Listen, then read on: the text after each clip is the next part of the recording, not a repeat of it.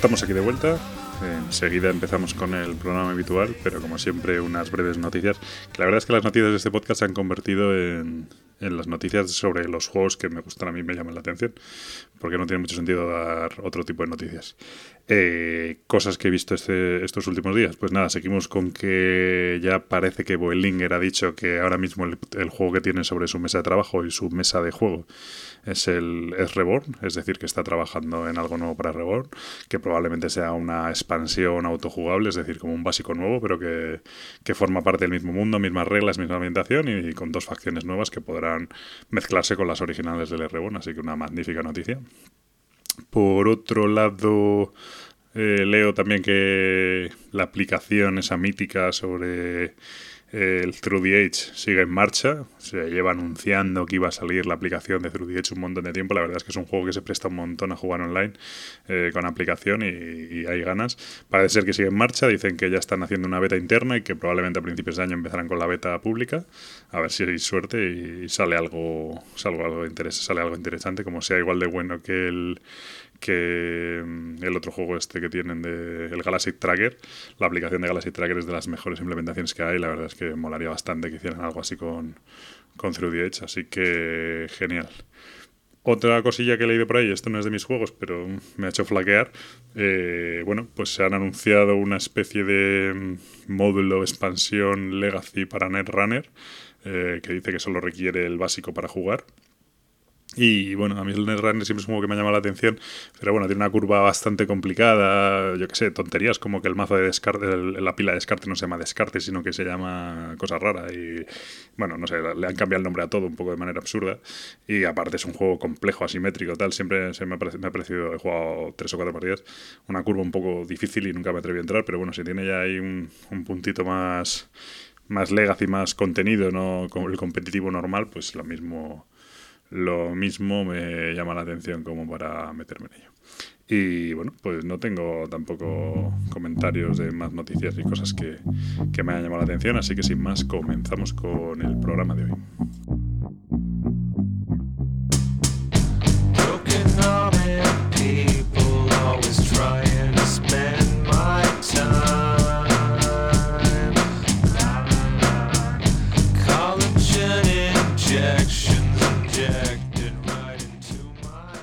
Ya estamos de vuelta una vez más, esta vez con el episodio 36, como siempre conmigo Gabriel de Mipelchef. Muy buenas. Que por más que le intento pillar, sigue el tío publicando reseñas y tal. Lo último ha sido un filler, ¿no? Que... Sí, ha sido Micro Robots. Micro Robots.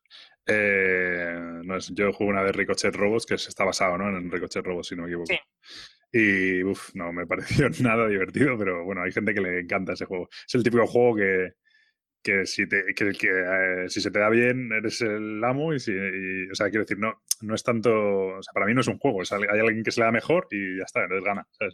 No, bueno, tampoco, porque la verdad es que requiere mucha destreza al fin y al cabo, porque entre más partidas eches, bueno, para entrenamiento, quiero decir, sí. Sí, mucha destreza a la hora de, de, resolver el puzzle.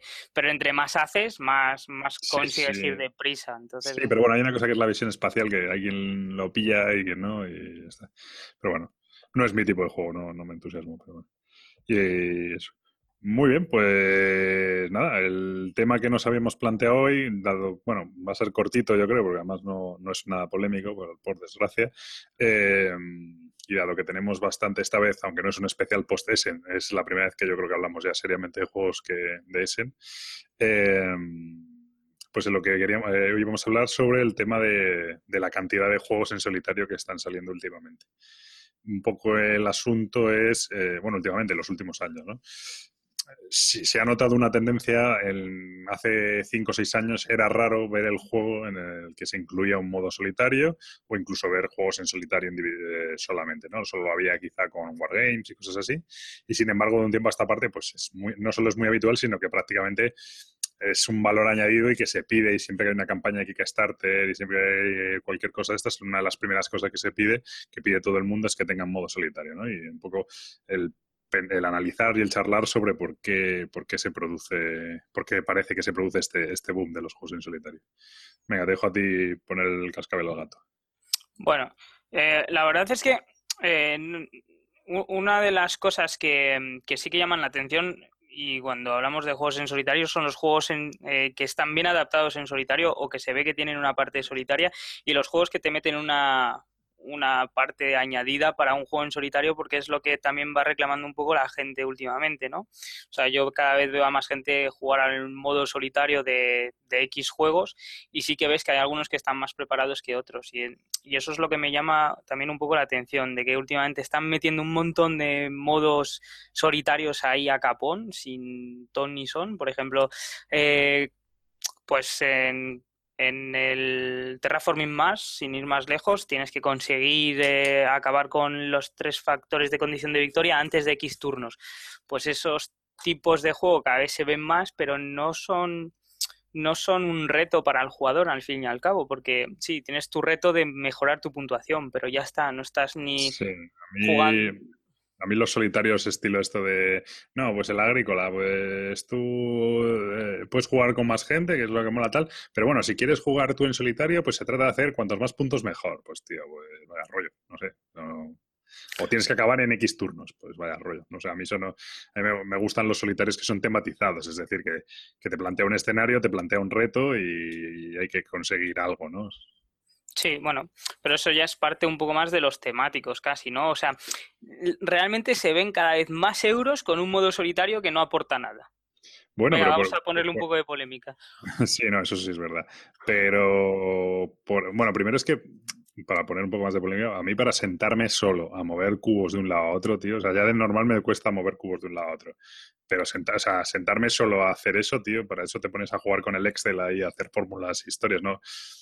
en solitarios es que ya ni siquiera, ya no, el juego ya no es que no tenga azar, es que no, ni siquiera hay decisiones de otros jugadores que te puedan perturbar, simplemente es resolver el puzzle, ¿no? Entonces, eso es muy rollo. Bueno, de vez en cuando tienes una parte, eh, aunque sean euros, en la cual sí tienes un poco de azar y te puede entrar un poco de caos, porque si no sería... es que si no...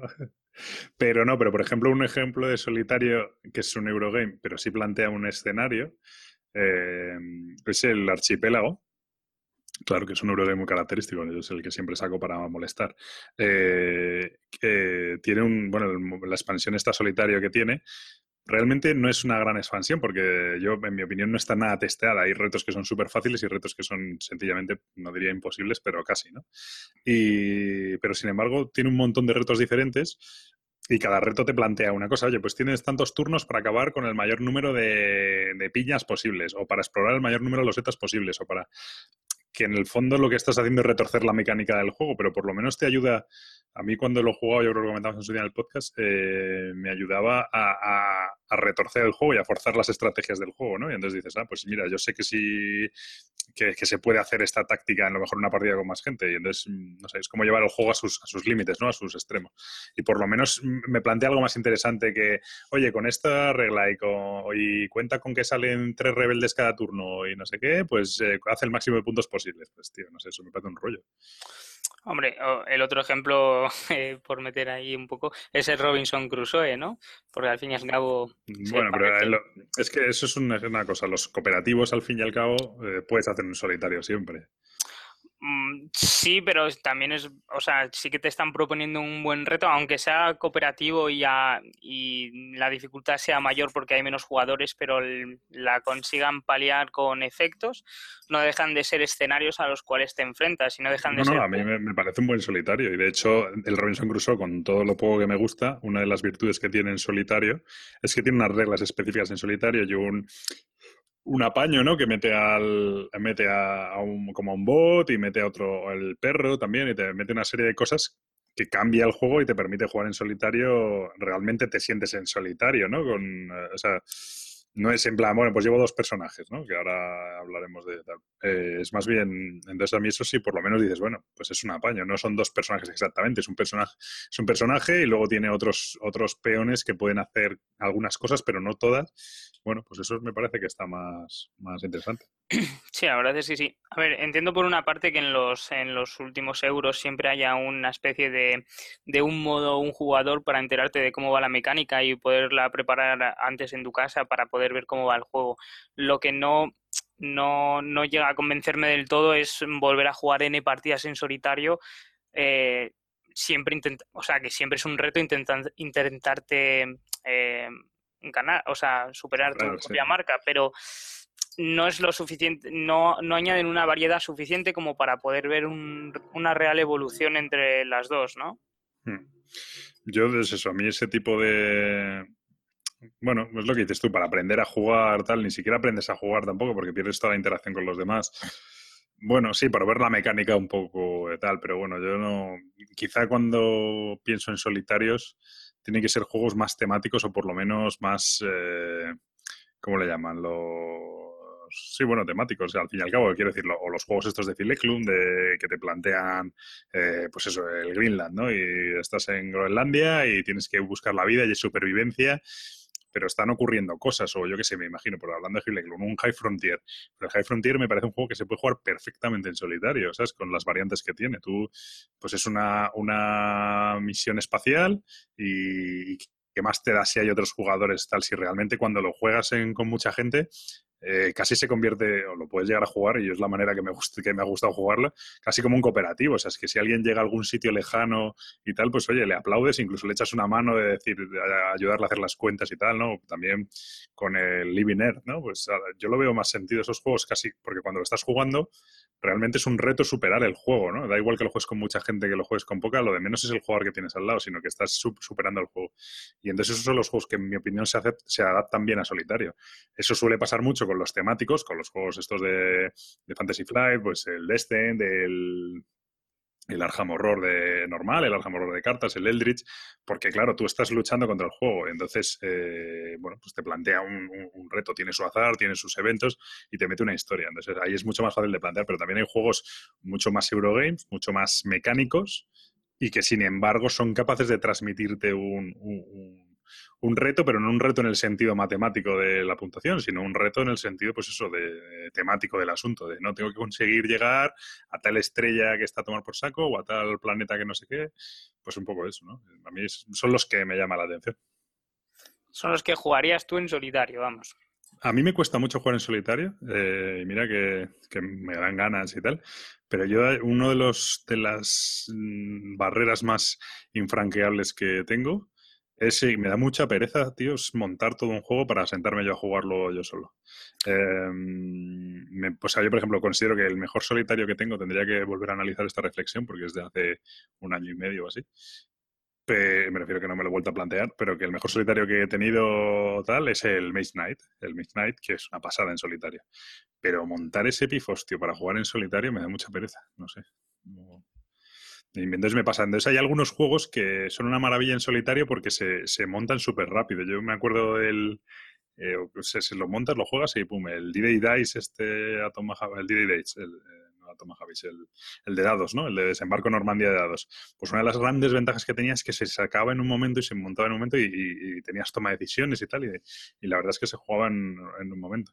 Pero luego yo a la hora la verdad tengo muchos juegos que se pueden jugar en solitario, valoro mucho que se puede jugar el juego en solitario y luego al, final nunca los acabo jugando en solitario porque me da mucha pereza, yo que sé, montar un Shadow Force Bristol, ¿no? Lo puedes jugar en solitario, pero joder, sacar esos dos cajones, montar todo el escenario, no sé qué tal, y luego para que al final saques un 3 y, palmen, ¿sabes? Pues no sé, me da un poco de pereza, ¿no?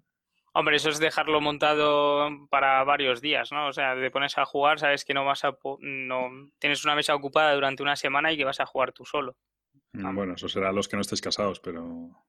Y los que no tienen hijos. y los, que no tienen hijos, Bueno, los que están casados a lo mejor sí pueden. Mi hijo todavía no es capaz de, de tirarlo todo y tal, pero bueno, dentro de poco será imposible. Pero bueno.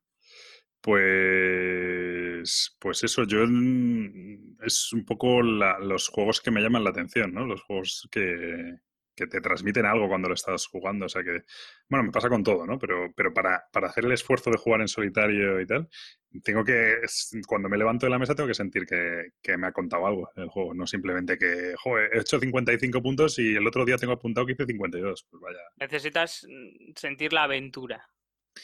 No tiene, ni que, no tiene ni que ser una aventura, ¿eh? Incluso podría ser un... No lo sé, bueno, hombre, a mí eso me pega más, pero es lo que... Es, bueno, sí, también, porque si cualquier cosa esta lo puedes llamar aventura. Pero por el Greenland no lo considero una aventura, eh, porque al final no es una aventura, pero bueno, te, te cuenta una historia detrás, ¿no? Y pues un poco eso. Si es aventura, pues mejor, que es lo que más me gusta ver.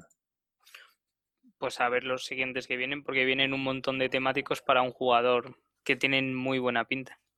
Por ejemplo. El, pues eh, el que me llama la atención para jugar así un poco en solitario es el séptimo continente. El Seven Continent en solitario puede molar mucho. De hecho, ese juego ya lo comentamos en el podcast anterior. Casi lo que no le ve mucho sentido es en grupo, porque tiene la regla esta de que cada uno hace acciones cuando le da la gana. Entonces, eh, bueno, no, no tiene por qué no molar en grupo, pero casi lo veo mejor en, en solitario. bueno, no, no mejor, pero como tú tengas un efecto, ahí puede tener un efecto líder de la leche, hasta el punto que solo uno hace acciones, ¿sabes? Entonces es un poco tal. Pero sí, el Seven Continentes eh, parece interesante. Hombre, yo lo que estoy esperando como web mayo es el. para darle un, una nueva vida también a la expansión, bueno, la aplicación en solitario del Imperial Assault. Bueno, en solitario, en cooperativo, vamos. Es, cooperativo, pero sí le pasa lo mismo al Descent. Con, con, la aplicación puedes jugar en solitario y hacerte la aventura porque te dirige la aplicación y es una pasada. O sea, yo la verdad es que tengo eh, echada alguna en solitario y, sí que te transmite muchísimo, por lo menos a mí.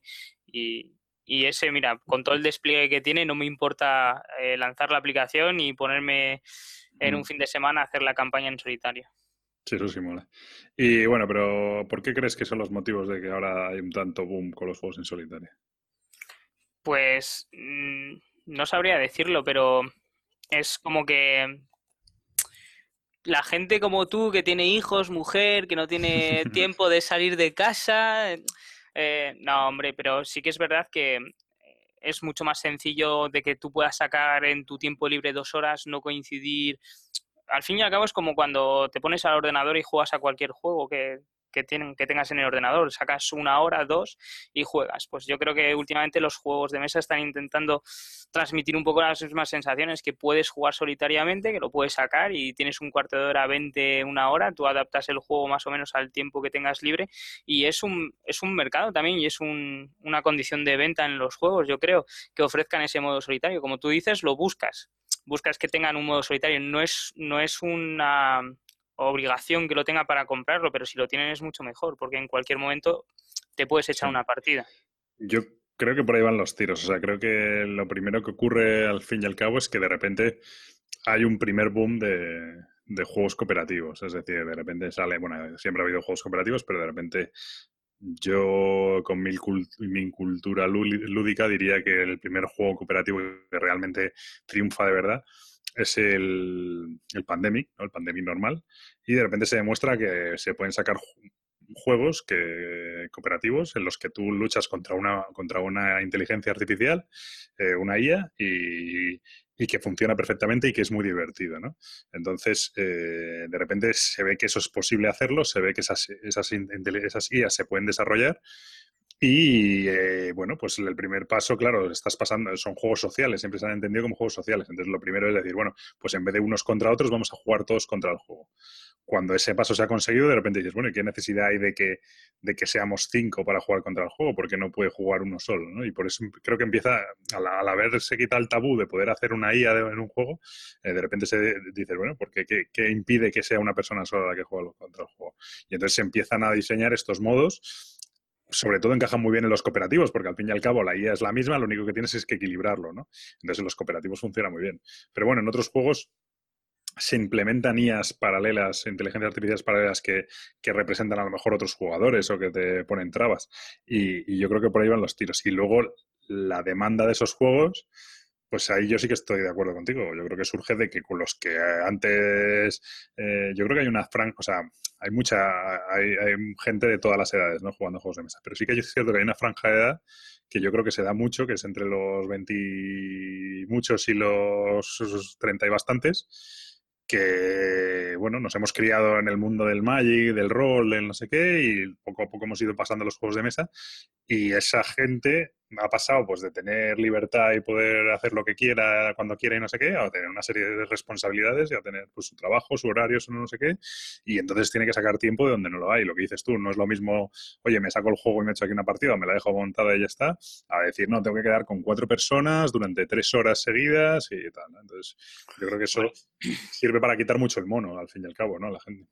Claro, ya no estás en una edad que dices, venga, también estamos en la edad de, poder decir salgo hasta las 4 con los amigos, nos echamos una partida y al día siguiente voy a trabajar. Yo esa, edad, yo, esa edad la dejé a los, a los 20 años. Vale, tú la has dejado a los 20 años, pero hay gente que, es verdad que, sobre todo los estudiantes que les da un poco más igual y la gente que, lleva bien trasnochar y que no le importa empalmar, pues perfecto, pero es verdad que hay momentos que, llevas varios días eh, sin jugar, varias semanas y bueno, pues eh, llega el momento de decir, venga, voy a probar un juego en solitario y la verdad es que los hay muy buenos que dependiendo del tipo de juego que te guste, pues que te puede llevar a, hacer valorar más los juegos en solitario.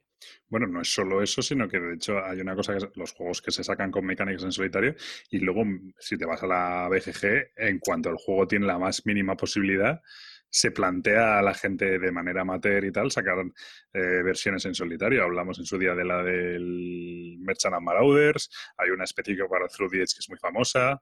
Eh, luego, por ejemplo, hay una IA muy. Eso no es una versión. Bueno, tiene una versión en solitario, pero luego hay una IA que es una pasada, que es la de. A mí me parece el mejor juego contra el que juega una, contra una máquina, que es la de Race for the Galaxy. ¿Cómo se llama? La Keldon. Keldon's Race for the Galaxy o algo así. Que es bueno, es una aplicación que te bajas, no sé si es en Java o yo creo que es en Excel, si instala directamente. Y, y es una bueno, juegas partidas de Risk for the Galaxy contra la inteligencia artificial y es alucinante. O sea, es muy, muy, muy buena, tiene muchísimo nivel. No sé si yo ganaba a lo mejor un 30% de las partidas o algo así, me pegaba unas palizas descomunales.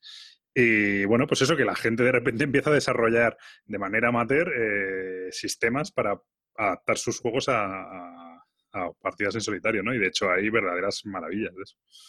Hmm. Bueno, al fin y al cabo tampoco cambia mucho del objetivo de un videojuego. El objetivo de un videojuego, cuando te pones en los juegos de aventura hoy en día, o sea, sí, es llegar al final del videojuego con la máxima puntuación. Pues bueno, pues en, esos casos también ponerte a jugar a un juego solitario, pues te ofrece el mismo reto. Es menos atractivo a lo mejor a veces, pero, en, la profundidad de lo que te ofrece es básicamente lo mismo. Sí, a ver, es menos atractivo el, porque, bueno, pierdes el aspecto social del asunto. A mí, una de las cosas que más me gusta de los juegos de mesa es pues, el aspecto social. Y de hecho, yo ha habido veces que he ido a sitios de tal y he dicho, no, a mí no me importa jugar, jugar vosotros o lo que sea. O si veo lo típico, ¿no? Que eh, somos seis. Uy, es que este juego, bueno, se puede jugar a seis, pero funciona mejor a cinco. Pues el otro día me proponían un Arkham Horror no sé si era 7 o algo así, digo, mira, no os preocupéis que yo no juego, ¿sabes? Os lo explico, os lo monto, lo que quieras, y luego os echo una mano, me quedo, me quedo ayudando o lo que sea. Pero no juego, tío, porque eh, es que es un, o sea, un a 7 es una absoluta locura, no va a ser divertido, o sea, para mí no es divertido, prefiero quedarme mirando, de verdad. Y de hecho, y eso me pasa, yo el estar en una reunión tal, lo de, lo de menos a veces es jugar incluso, ¿no? Entonces, eso sí que lo pierdes un poco con el juego en solitario. Pero por otro lado, pues eso te quitas el... Es un poco como el podcast al final, porque o, los blogs o tal, porque escuchamos y leemos tanto y tal. Pues a veces porque tenemos mono del asunto y, y bueno, pues no he podido jugar yo, pero que me cuente este de qué va tal y yo qué sé, pues ahí es, una, es un amor-odio. Por un lado te, te, aumentan las pulsaciones, pero por otro lado te sirve también para saciarte un poco, ¿no? Sí, bueno, ya terminas de saciarte cuando compras el juego, ¿no? Ahí ya sacias totalmente es efectivamente, que luego efectivamente escuchas el podcast, compras el juego, no puedes jugarlo, eh, lo abres, lo echas una partida en solitario, ah, está bien, bueno, venga, paso al siguiente, ¿no? Es un poco el, sistema. Pero bueno, es, es, así, ¿no? Sí. Pues eso, yo creo que viene de ahí el auge de los juegos en solitario. Yo lo único que pido es eso, que el juego tenga sentido en solitario, que no sea en plan superar la puntuación. O sea, no, pues voy a superar la puntuación. Pues a mí eso me parece un rollo. Yo creo, claro, eso mm, también desde ahí es un poco la visión torcida, ¿no? Porque desde mi punto de vista eh, mm, los juegos temáticos se adaptan mucho mejor a poder meterle un, un, hilo detrás que tenga sentido sentarse a jugar en solitario, desde mi punto de vista. En un Eurogame me parece, me parece mucho más complicado. ¿Por, qué? Porque por al final tienes que diseñar una, una, una IA, ¿no? Al final es lo que pasa un poco con el, con el Race for the Galaxy, este, el, hablo del, que no es un juego en solitario probablemente, pero es una aplicación, ¿no? Que juegas contra ella. Eh, o bueno, las aplicaciones móviles y tal. Es, es mucho más, eh, que es lo que es complicado. Cuando sacaban la aplicación del Toilet Test Travel, la aplicación, la interfaz estaba hecha un año antes de que se sacaran la aplicación. ¿Por qué? Porque se tiraron un año haciendo la inteligencia artificial que lo mueve detrás. Claro, en un temático al final hay dados, hay eventos, hay no sé qué, pues, pues ahí puedes meter, eh, meter el truco. Pero claro, en un, en un, juego que va de hacer cuentas y de, y de tal, es, es, muy difícil. Y eso muchas veces se, se, se, transforma en un puzzle, ¿no? De, que tienes que resolver de la mejor manera posible, que tampoco te ofrece más allá que ese puzzle, ¿no? O sea, en un temático te ofrece un poco más y, en, y, en, un euro muchas veces te ofrece sencillamente un puzzle muy interesante, pero que, que para ganar es resolverlo de la manera más óptima posible, pero no hay, no hay más. ¿no? Es que no, no, te puedes superar un reto, porque al final tú dices, no, es que estoy jugando un, o yo qué sé, un, igual, cualquier Eurogame, ¿no? Y de, colocación de trabajadores. Claro, si tú estás jugando contra otro jugador y a ti lo que te interesa es coger ovejas, el otro jugador, si más o menos le cuadra la acción, va a coger ovejas para que no las cojas tú. ¿Cómo diseñas eso en una inteligencia artificial de un juego? Pues es muy difícil. Y claro, esa sensación, no, tú ya dices, no, ahora el bot va a hacer no sé qué porque le corresponde, le toca hacer no sé qué, eh, pues yo voy a contar con ello y entonces ya cuento mi turno siguiente con que voy a poder hacer esto y tal y hacer las cuentas a tres turnos vista. Siempre puedes meter un poco como... No, era, no es el caso, pero bueno, en el Trickerion, en, el modo dos jugadores, las cartas estas que bloquean acciones, pero lo hacen de manera semi-aleatoria, es decir, cada turno sacas una carta y bloquean unas acciones diferentes, pues ese es un sistema muy interesante para, para que por lo menos haya algo de, de, pues eso, de incertidumbre ¿no? en lo que va a pasar. Pero claro, en un Eurogame es mucho más complicado. Sí, no, no es tan sencillo de poder prever y de, y de ver todas las estrategias que se le pueden ocurrir a los jugadores para llegar a la victoria. Entonces, tener eso en mente es muy complicado, yo creo, a la hora de desarrollar algo. Claro, imagínate, un Argent, un Argent de Consortium. Es imposible hacerlo en solitario porque es un juego de putear. Entonces, eh, ¿cómo te va. Claro, pero es que ese juego, ese juego directamente en una versión solitaria no tendría sentido. O sea, a mí me pones a jugar eso en solitario y te digo, bueno, ¿y qué sentido hay? O sea, mejor lo Jungle Speed, ¿no? Claro, efectivamente, ¿qué juego? ¿Contra mí mismo y mi otra mano? Pues no, va a ser que no. Entonces, bueno, pues hay juegos... me, contaron una vez que las primeras Nomada Player, las jornadas estas que hicieron, eh, el, que, el que ganaba, el que ganó el... o sea, es, es, bueno, cada jornada la dedican a un juego, ¿no? Y, y el que, eh, el que ganó el, el, juego del Jungle Speed, el que ganó el, torneo Jungle Speed, entre a lo mejor 30 o 40, pues que en plan que entrenaba solo, ¿sabes? Que se que iba sacando las cartas y entrenaba. Y que según el premio era pues otro, otro Jungle Speed, otro modelo, ¿no? Diferente. Y que según se lo, se lo, se lo dieron, el tío lo abrió y se puso a empollarse las cartas, ¿sabes? Entonces eso, al final el tío está jugando al Jungle Speed solo, ¿sabes? Bueno. Sí, la cuestión es ponerse. Sí, sí, no, no, pues yo no me pondría. No, yo tampoco, pero bueno, pues eso. Muy bien, pues no sé si da para más el tema, poco polémico este, ¿no? No, no es muy, no es muy polémico, la verdad es que no. Yes, a, mí, a mí me gustan mucho los juegos en solitario, pero para pedirlo y para verlo en la estantería, pero luego no soy capaz de sacarlo, es muy triste. No, sí, eh, hombre, algunos sí que terminas por sacar, o sea, poco, eh, poco, pero bueno. A mí la verdad es que cada día me llama más la atención. Hombre, es que es muy cómodo, claro, cuando sacas tiempo y tal, está muy bien. Muy bien, pues hoy vamos a hablar de tres y dos de ellos se pueden jugar en solitario. Uno es de los que criticamos, yo creo. Pero bueno. Eh, yo creo, ¿te parece bien que lo dejemos aquí, no? Sí, sí, me parece muy bien. Perfecto. Pues vamos a hablar, yo creo que vamos a empezar por el de Colonist, así los Eurogamers se pueden ir a dormir temprano. Eh, entonces, bueno, pues este de Colonist es... Eh, uno de los Eurogames mm, pesados, y cuando digo pesados es en el amplio sentido de la palabra, porque pesa mucho y porque y porque, bueno, es relativamente complicado, aunque ahora hablemos de ese asunto.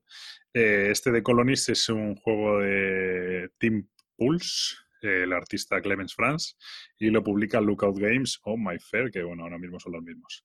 Eh, es un juego de uno a cuatro jugadores y eh, aquí en la BGG habla de 30 a 240 minutos. Esto tiene una explicación.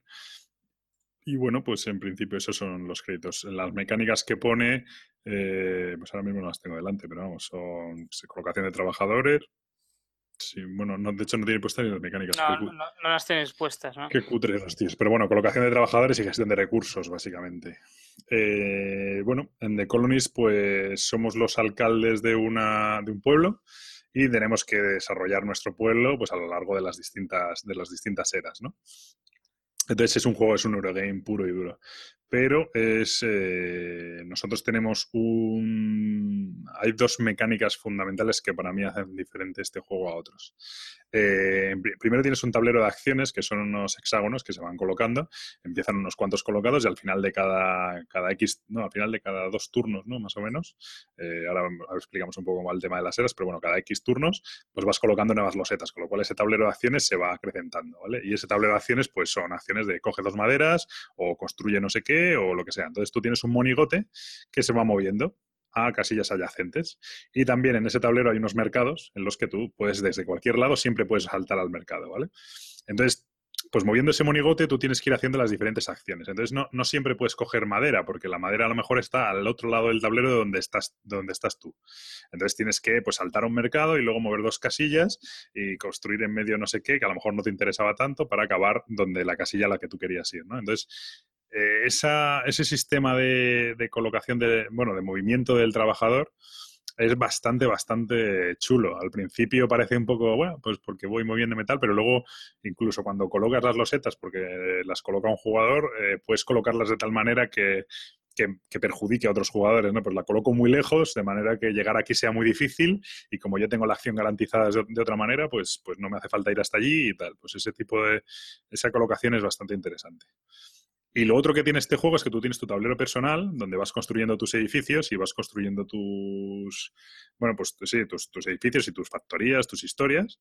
Y luego también tienes tu sistema de almacenaje. En este juego, una de las cosas que más me gusta es que cuando coges recursos, hay distintos tipos de recursos, más, más sencillos o más evolucionados, no puedes coger recursos a porrillo y los haces ahí un montón desordenado y tal, no.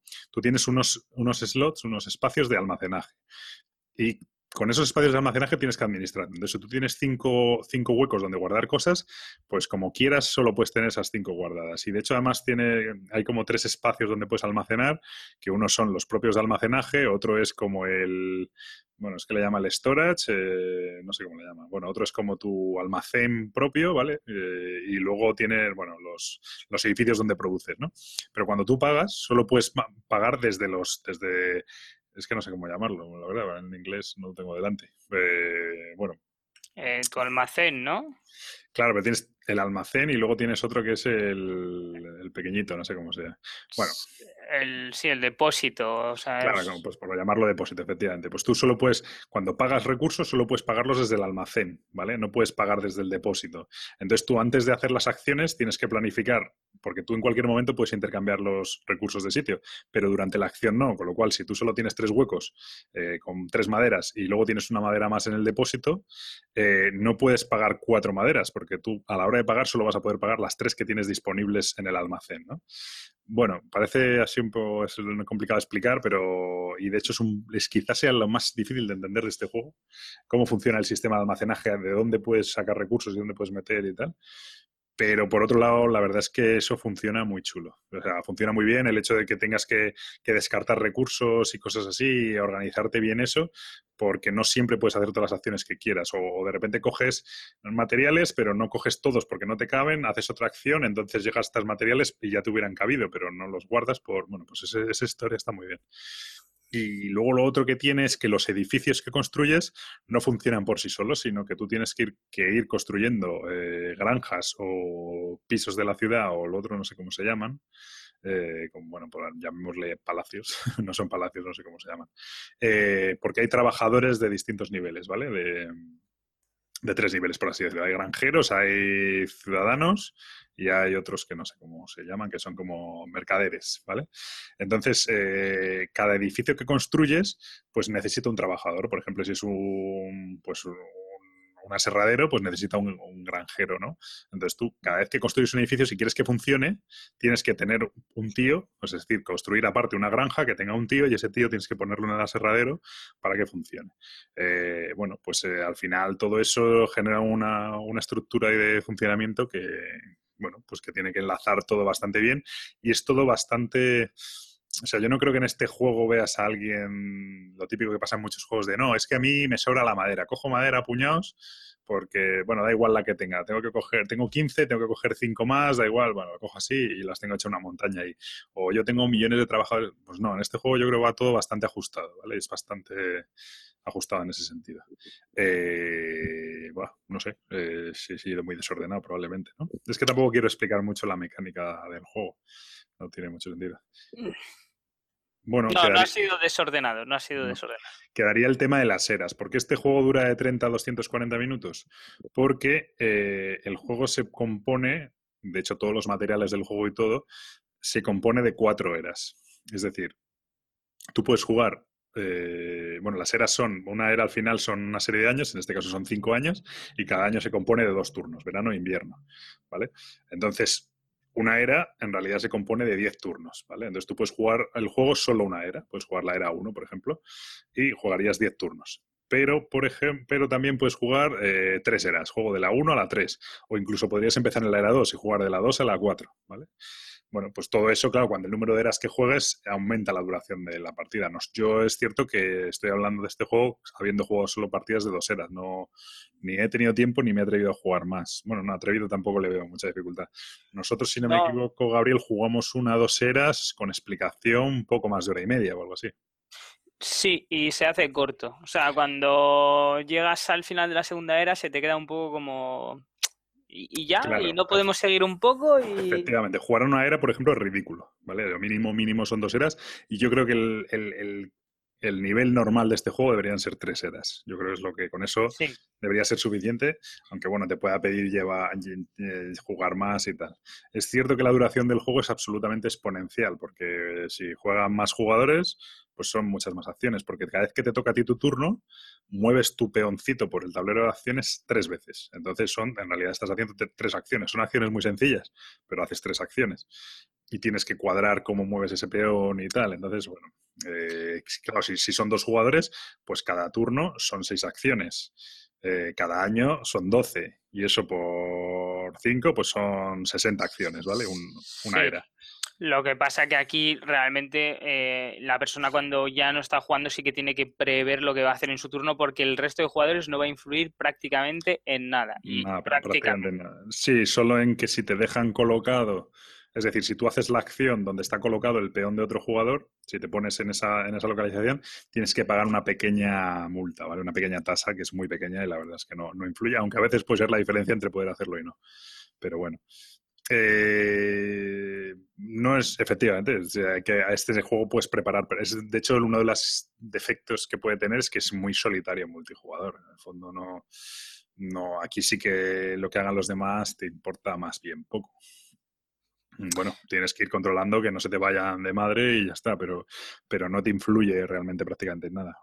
No, bueno, lo único a lo mejor las, los edificios especiales que construyen porque les permiten hacer eh, habilidades eh, un poco diferentes, pero aparte de eso, la verdad es que lo que haga el resto de jugadores te da un poco igual. Sí, de hecho es lo de los edificios especiales y por, lo que supongo que le viene el nombre al juego es porque hay unos hay unas eh, bueno unas colonias, ¿no? Unos sí, colonias se llaman, ¿no? que vienen nueve en el juego y tú solo sacas cuatro por partida.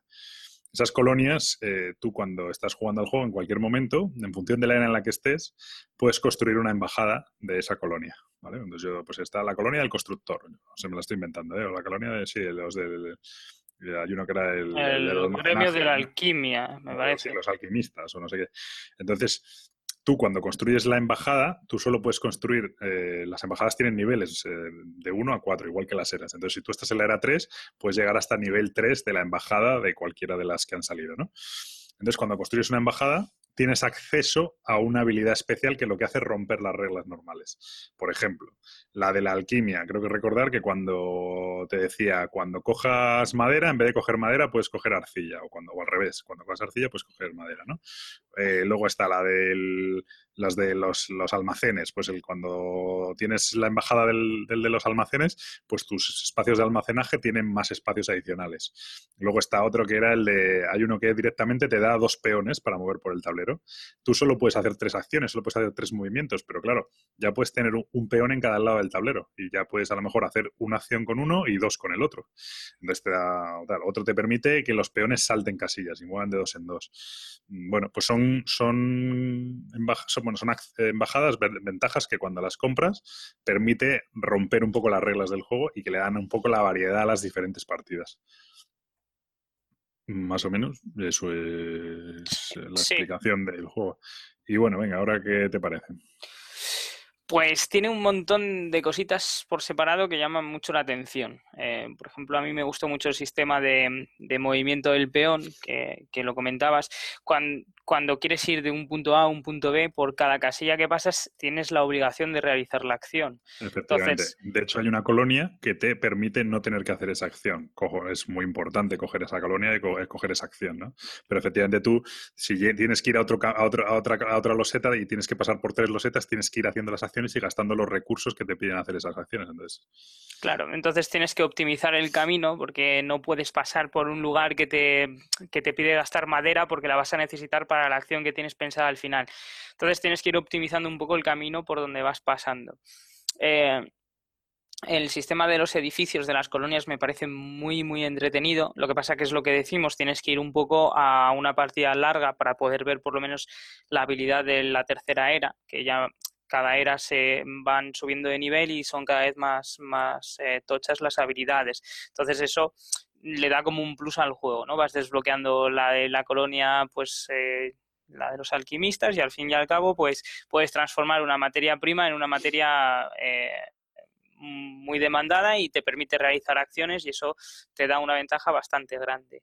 El hecho de que vayas incrementando los edificios también me parece muy chulo, porque por ejemplo hay un edificio que es el pub, me parece que te va dando una moneda al turno si tienes un una moneda al fin y al cabo es un punto en este juego. Sí, las monedas son los puntos de victoria. Y si tienes un granjero en ella, te da un punto eh, en cada, al final de cada era. No, al final de cada estación. Al final de cada, de cada año. De cada año Sí, de cada dos, de cada dos turnos, por así decirlo. De hecho, este juego, claro, al final de cada, de cada año hay una fase de producción en la que todos tus edificios que tengan trabajadores apropiados sobre ellos pues producen, producen lo que produzcan. Algunos producen madera, otros producen arcilla y hay unos que producen dinero que vienen a ser puntos. En este caso es el paz. Y claro, y el hecho de que tengas que transformar ese pub en un teatro, porque el teatro pide otro tipo de trabajador, que es el trabajador evolucionado, ese trabajador sí que tiene requisitos de que lo tienes que alimentar, etcétera. Entonces, eso mola mucho porque todas estas mecánicas combinadas haces que el juego es largo, pero es muy entretenido. Y de hecho te quedas con una sensación de quiero jugar más hmm. y no te das cuenta del tiempo que ya llevas jugando tiene mucha sensación de evolución el juego. De hecho, efectivamente, en la era 1 de repente pues parece aquello la de piedra, solo usas madera, arcilla para hacer cosas tal, y ya cuando va avanzando, final de la era 2, empieza a aparecer el, creo que es el hierro, ¿no? no, el carbón, es el tal, y, y, ya empiezas a utilizar de repente en los primeros turnos los trabajadores amarillos, es decir, los ciudadanos no valen para nada no tiene sentido, pero ya de repente dices, coño, pues voy a construir un, un piso, ¿no? Se llaman pisos, ¿no? O, haciendas. flats, ¿eh? pisos. Pues voy a construir un edificio de pisos para meter ya un, un trabajador de estos amarillos porque ya lo necesito para, para hacer tal, ¿no? empiezan de repente a aparecer otras cosas sobre el tablero, otras acciones nuevas, porque el tablero se va haciendo más grande también de acciones, y empiezan a aparecer acciones nuevas que, que al principio dices, jo, esto es una chorrada, pero luego de repente empiezan a resultar interesantes. Entonces sí hay mucha sensación de evolución. Mm. Mm. Y em, otra de las cosas que puede resultar así eh, interesante, eh, se me ha olvidado lo que iba a decir. Bueno, hay unas cartas de ayuda también, ¿no? O de acción Mm, que, te dan ciertas ventajas. Sí, hay una, pero bueno, eso es como, un, o sea, no está mal, pero es como es un pegote en el fondo, ¿no? Porque es, hay una acción que robas unas cartas de avance, creo que le llama, avance tecnológico o algo así. Entonces te toca una carta y pues lo típico, paga dos maderas para bajar esto y a partir de ahora, cada vez que cojas madera, coges una más. O, bueno, pues como unos bonus o que te dan puntos al final de la partida, por si has bajado tantas cartas. Eso es muy típico, vamos, a mí no me... Es cierto que eso le da la variedad un poco, ¿no? Porque además hay un montón, debe haber como, yo que sé, 40 o 50 por era diferente. Esas cartas van, van, van cambiando, ¿sabes? En cada era. Van cambiando y te pueden, o sea, no te van a dar la ventaja ni te van a permitir recuperar el primero, pero sí que te van a ayudar un mínimo. Lo, lo que sí que me gustó bastante, y, y, aquí es donde añade un poco de interacción entre los jugadores, es la colocación de las acciones con respecto a los mercados. Sí, eso está, eso es muy chulo.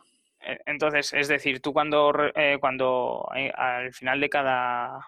Cada año. Año, ¿no? Vas a robar tres losetas. Esas losetas las vas a colocar, eh, que son acciones, las vas a colocar en el mapa.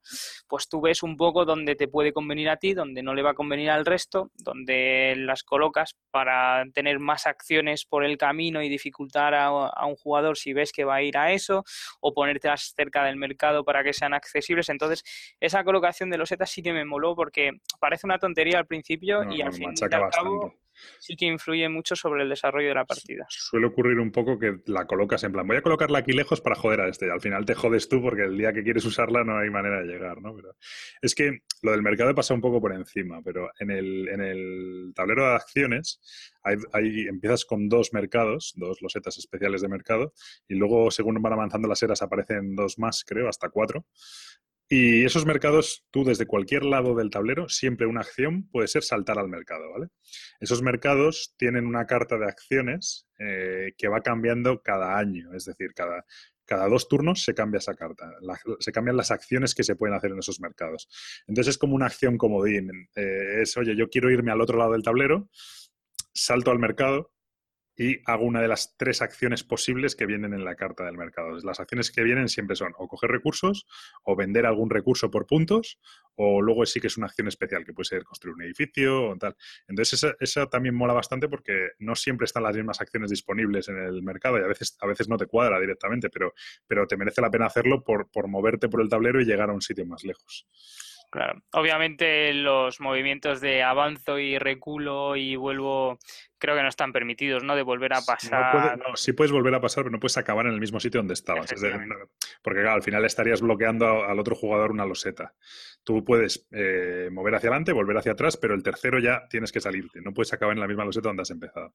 Eso es la única regla. Bueno, hay una serie de reglas ahí un poco. De hecho, este juego, una de las. de lo que a mí me parece una pasada con sus cuatro kilos y su todo, es que realmente son nada, son tres reglas y de hecho hay dos reglas difíciles que son difíciles de, a lo mejor de concebir hasta que lo juegas dos turnos. El tema del movimiento, cómo se mueve ese peón y que tienes que hacer las acciones y cómo saltar los mercados y tal, tampoco es que sea muy difícil, pero bueno, es una, es una mecánica medianamente nueva. Y la otra acción, lo otro que es un poco complicado es el asunto del, de lo que he dicho antes del almacenaje y cómo puedes coger los recursos y sacarlos y dónde puedes guardarlos y tal. No es que sea, no es que sea complicado per se, pero es relativamente mm, eh, yo qué sé, no, no, no, es fluido, ¿vale? No es algo, tienes que pensarlo un poquito, de, tal, eh, es un poco, cruje ahí un poquito el asunto pero por otro lado le da mucha gracia. Entonces, a mí una de las cosas que más me ha gustado de este juego, y de hecho me alegro mogollón cuando veo eh, otros por ahí, otros Eurogames que han triunfado en ese, de haber elegido este, porque yo la verdad es que elegí a ciegas, dije, venga, un Eurogame tocho tal, que tenga un montón, y elegí este, gracias a Dios, porque cuando veo otros por ahí con millones de iconitos, millones de historias, no sé, bueno, luego a lo mejor son súper fáciles, pero este realmente es súper súper sencillo, luego la, puntuación al final son las moneditas, eh, ¿qué te da puntos? Pues te da los diferentes edificios que has construido, las moneditas que hayas conseguido durante la partida, los. Bueno, y tampoco mucho más, los, los trabajadores que tengas y los, los avances tecnológicos que hayas bajado. Y las, sí, no te da muchas más cosas. Los edificios, las granjas, los ciudadanos y los mercaderes, me parece. O sea, los granjeros, eh, ciudadanos y mercaderes. Sí, mercaderes. Mercaderes, sí.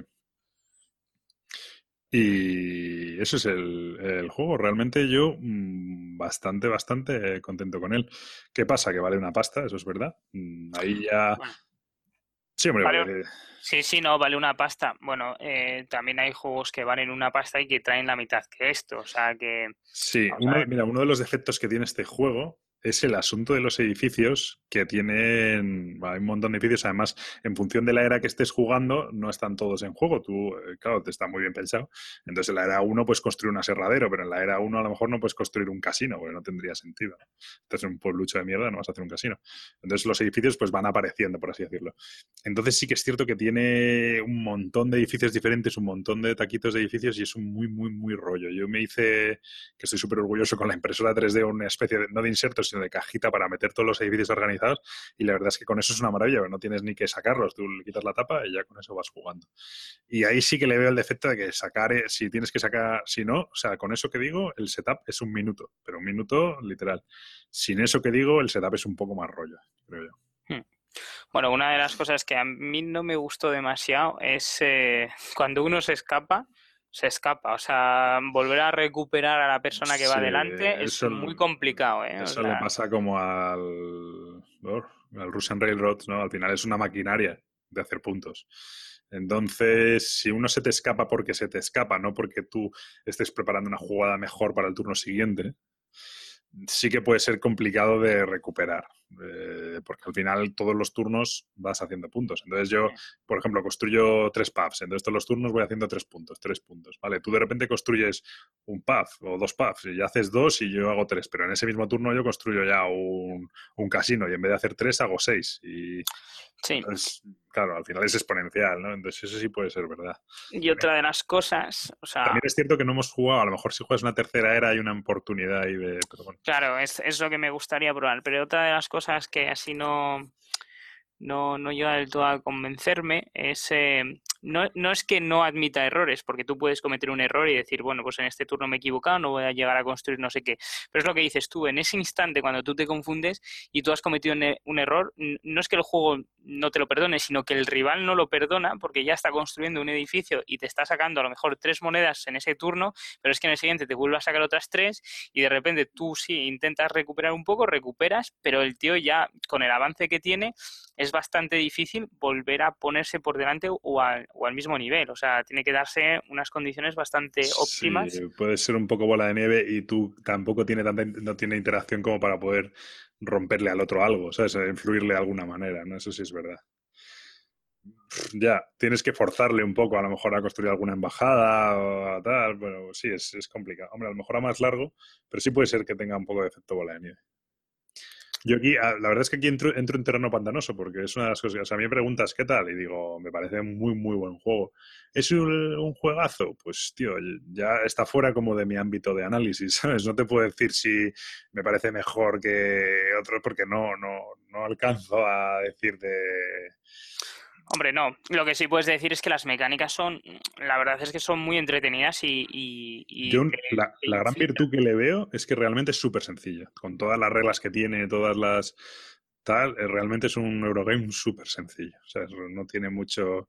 Sí, la verdad es que, las decisiones sean difíciles, que tal, que tengas mucho que administrar, que eso es verdad. Pero la explicación y tal realmente es muy sencilla. Y eso, eso es una virtud. O sea, hoy en día además... Sorprende, sorprende bastante. Además es una sorpresa, en plan, tienes, bueno, lo que dices tú, tú llegaste ya con tu cajita, ¿no? Y el despliegue no es tan, tan largo, pero, pero sí que ves ese cajo pro y dices, ya verás la explicación, ahora van a ser una hora, tal. No, son, 20 minutos y dices, ah, bueno. pues... o, ni, eso, ¿eh? yo es que te lo saqué, te saco en la cajita, te lo pusimos y digo, bueno, pues esto se hace así, se mueve así, el almacenaje no sé qué tal, digo, pues ya está, este es el juego. Y tú, ¿cómo? Explicas la mitad de las reglas, normal, pues lógico. No, reglas nada. Eh, es cierto que tiene un poco de efecto bola de nieve, pero también es cierto que tú lo hiciste bastante mal, ¿eh? Pero... No, no, es que lo hiciera bastante mal, es que me confundí en varias acciones. Pues ya tú, tú, ya tenías la experiencia de, de, otras partidas y eso se notó, o sea, se ah, notó. o sea, que el juego es malo porque si tú te equivocas... No, no, no, yo no he dicho que sea malo, a mí me ha gustado, de hecho. Si le ponemos un dado de 20, pero... Bueno, me, me gustaría más.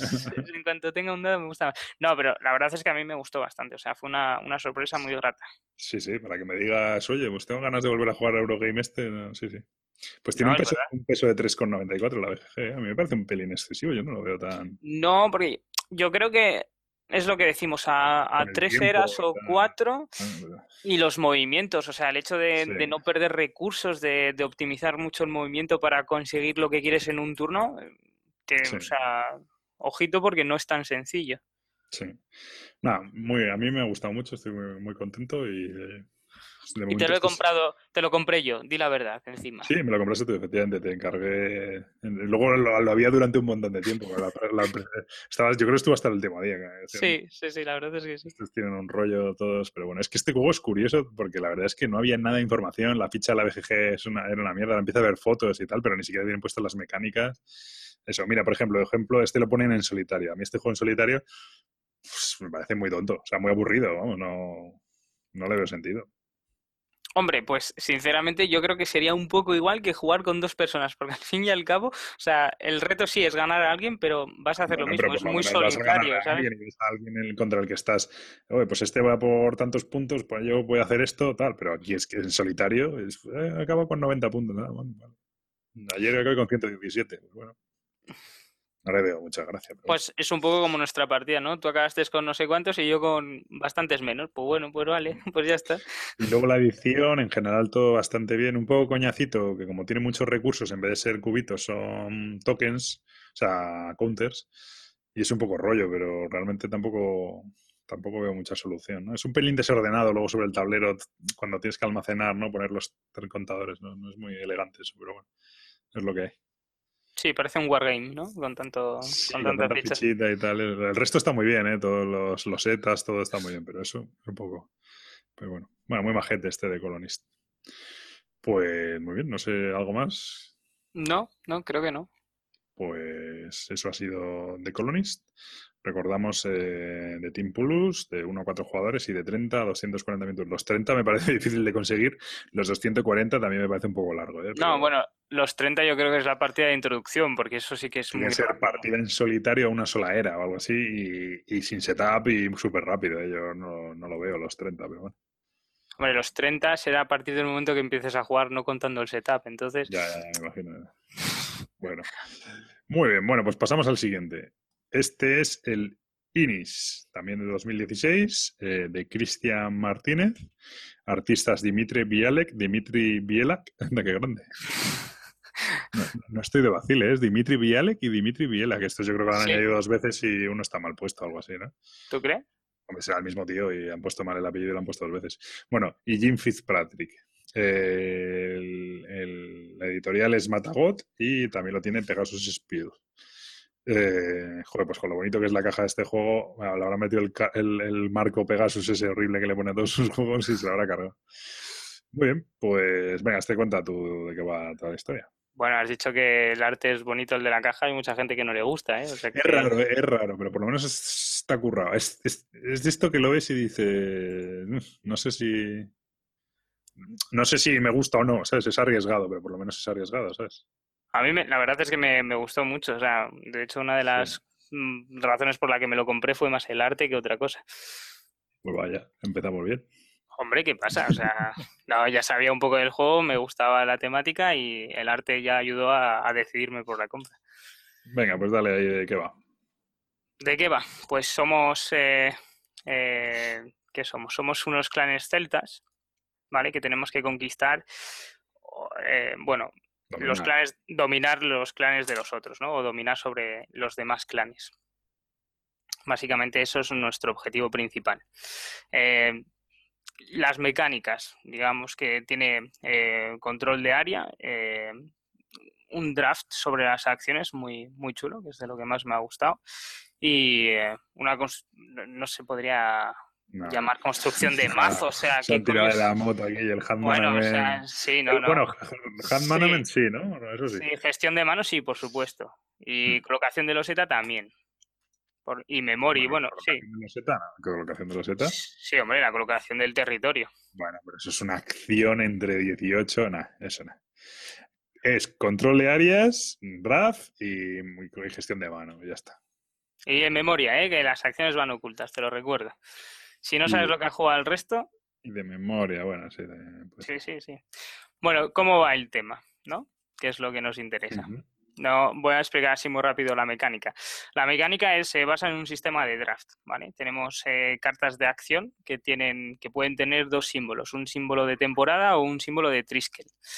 El símbolo de temporada es una acción que se puede bajar desde la mano y el de Triskel suele ser un, evento que, se realiza sobre la acción de, otro jugador, por llamarlo de alguna manera. como un modificador, un instantáneo. Un instantáneo, ¿vale? Entonces, al principio vamos a hacer un draft sobre las cartas de acción, que son, eh, no me acuerdo cuántas hay, me parece que hay 17. 17 y queda una fuera, ¿no? Sí, efectivamente, hay 17 y queda una fuera. Esas acciones eh, son siempre las mismas. Y esas acciones nos van a poder a permitir diversas, eh, diversas acciones, que son o añadir eh, clanes encima del tablero, que clanes es simplemente una figura, o mover nuestros clanes, o eh, realizar ataques. Y básicamente eso es, eso es lo que nos van a permitir las acciones y añadirlo y explorar el mapa, por llamarlo de alguna manera. El juego, su mecánica es realmente eso, es el draft y, sí, el posicionarse en el tablero. Y posicionarse en el tablero. Que mm, después entran diversas eh, cartas más que podemos jugar, que son las de eh, las de las épicas y, las de territorio, porque los territorios, una cosa que tiene muy guapo este juego es que cuando sale una carta de eh, una loseta de territorio, viene con su carta y su carta realiza acciones. Entonces, cuando tenemos el control de esa, de esa región, obtenemos también su carta. Y la carta nos va a permitir realizar eh, más acciones. Sí, o sea, al final controlar un territorio te vale por temas de mayorías, de ganar el juego y tal, pero aparte también te va a dar una carta más que te da... o sea, bueno, es el que controla el territorio al inicio de un turno. Sí. Le dan esa carta. Eh, luego, si durante el turno cambia ese... Bueno, si cambia... Se lo, se lo sigue quedando se la sigue quedando, ¿no? Eso es, Solo se, eso es, tú te quedas la carta, ya la tienes tú, la uses o no, o lo que sea. Entonces, bueno, a lo mejor durante el turno cambia de, cambia de control durante varias veces, ¿no? Porque, bueno, pues empieza a moverse la gente, a ver combate, etcétera. Dale, dale. Eh, ya no sé ni lo que decía. bueno, si quieres sigo yo. Te estoy explicando bien, no... Pero, a ver, bueno, al final tú... Es, ¿Cómo que me estoy explicando bien? Que no, que bien, que muy bien, que no... Eh. Eh, al final tú tienes el draft de cartas, en, esas cartas vienen una serie de acciones, algunas suelen ser, en realidad son las acciones, son moverse, combatir, no sé qué, o moverse y combatir, o son muy sencillas, realmente no tiene mucho, mucho tal.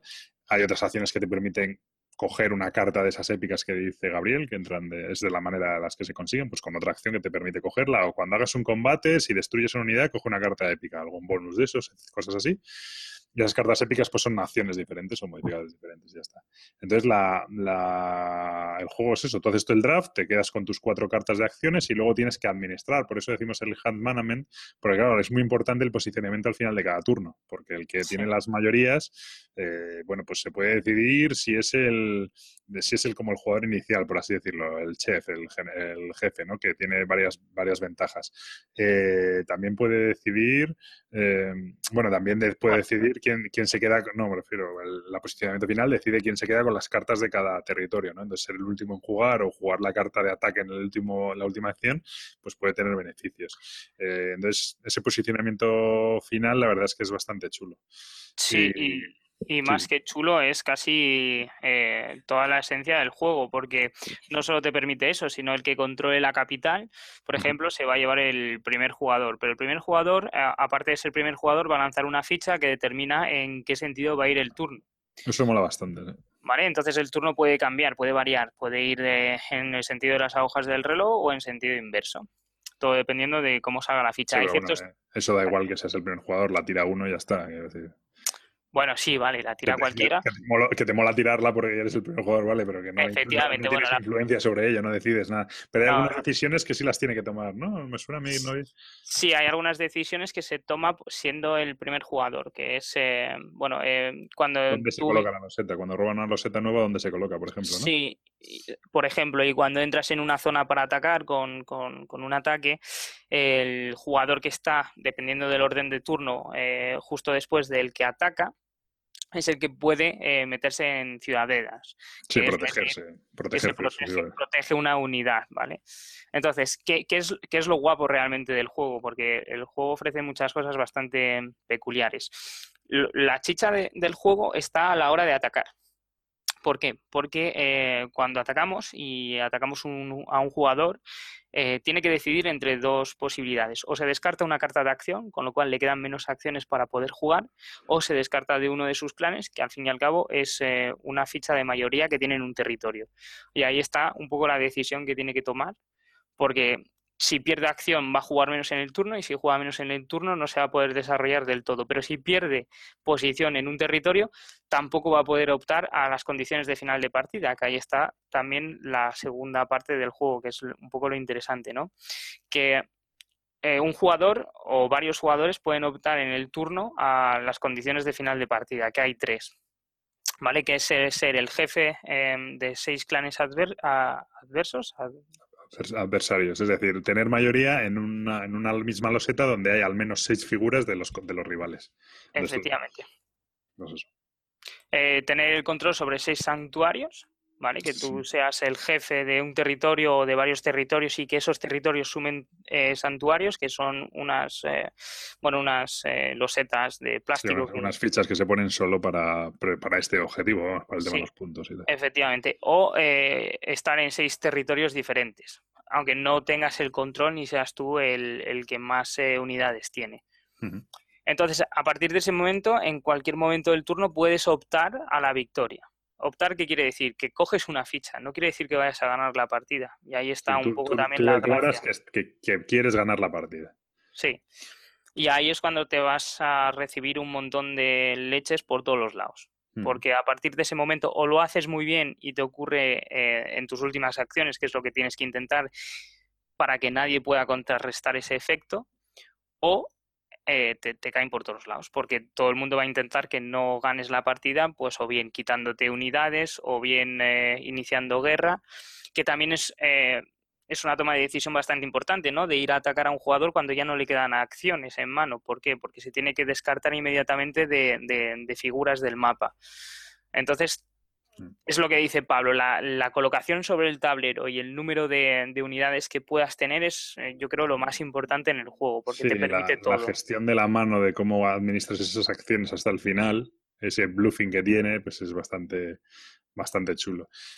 Es cierto que el juego, claro, dices, no, es que yo digo que voy a, cuando cumplo una de las condiciones de victoria, declaro que voy a ganar y a partir de ese momento, claro, e-, eres el objetivo de todo el mundo, ¿no? Entonces podría sufrir un poco del, de lo que siempre se dice del hit de líder, ¿no? Que, que, el juego se eterniza totalmente porque solo pegas al, al, que, va, al que va a ganar, ¿no? Eso pasa a muchos juegos. En este eso no pasa porque al final llega un momento que todo el mundo está más o menos cerca en disposición de ganar. Entonces, si no es uno, va a ser otro. O sea, se puede ir un turno más, yo creo, pero, pero pero es, es, o sea, no, no, se va a alargar excesivamente, pero al final el mapa se va ampliando y tú tampoco tienes toda la influencia que quisieras sobre los demás jugadores.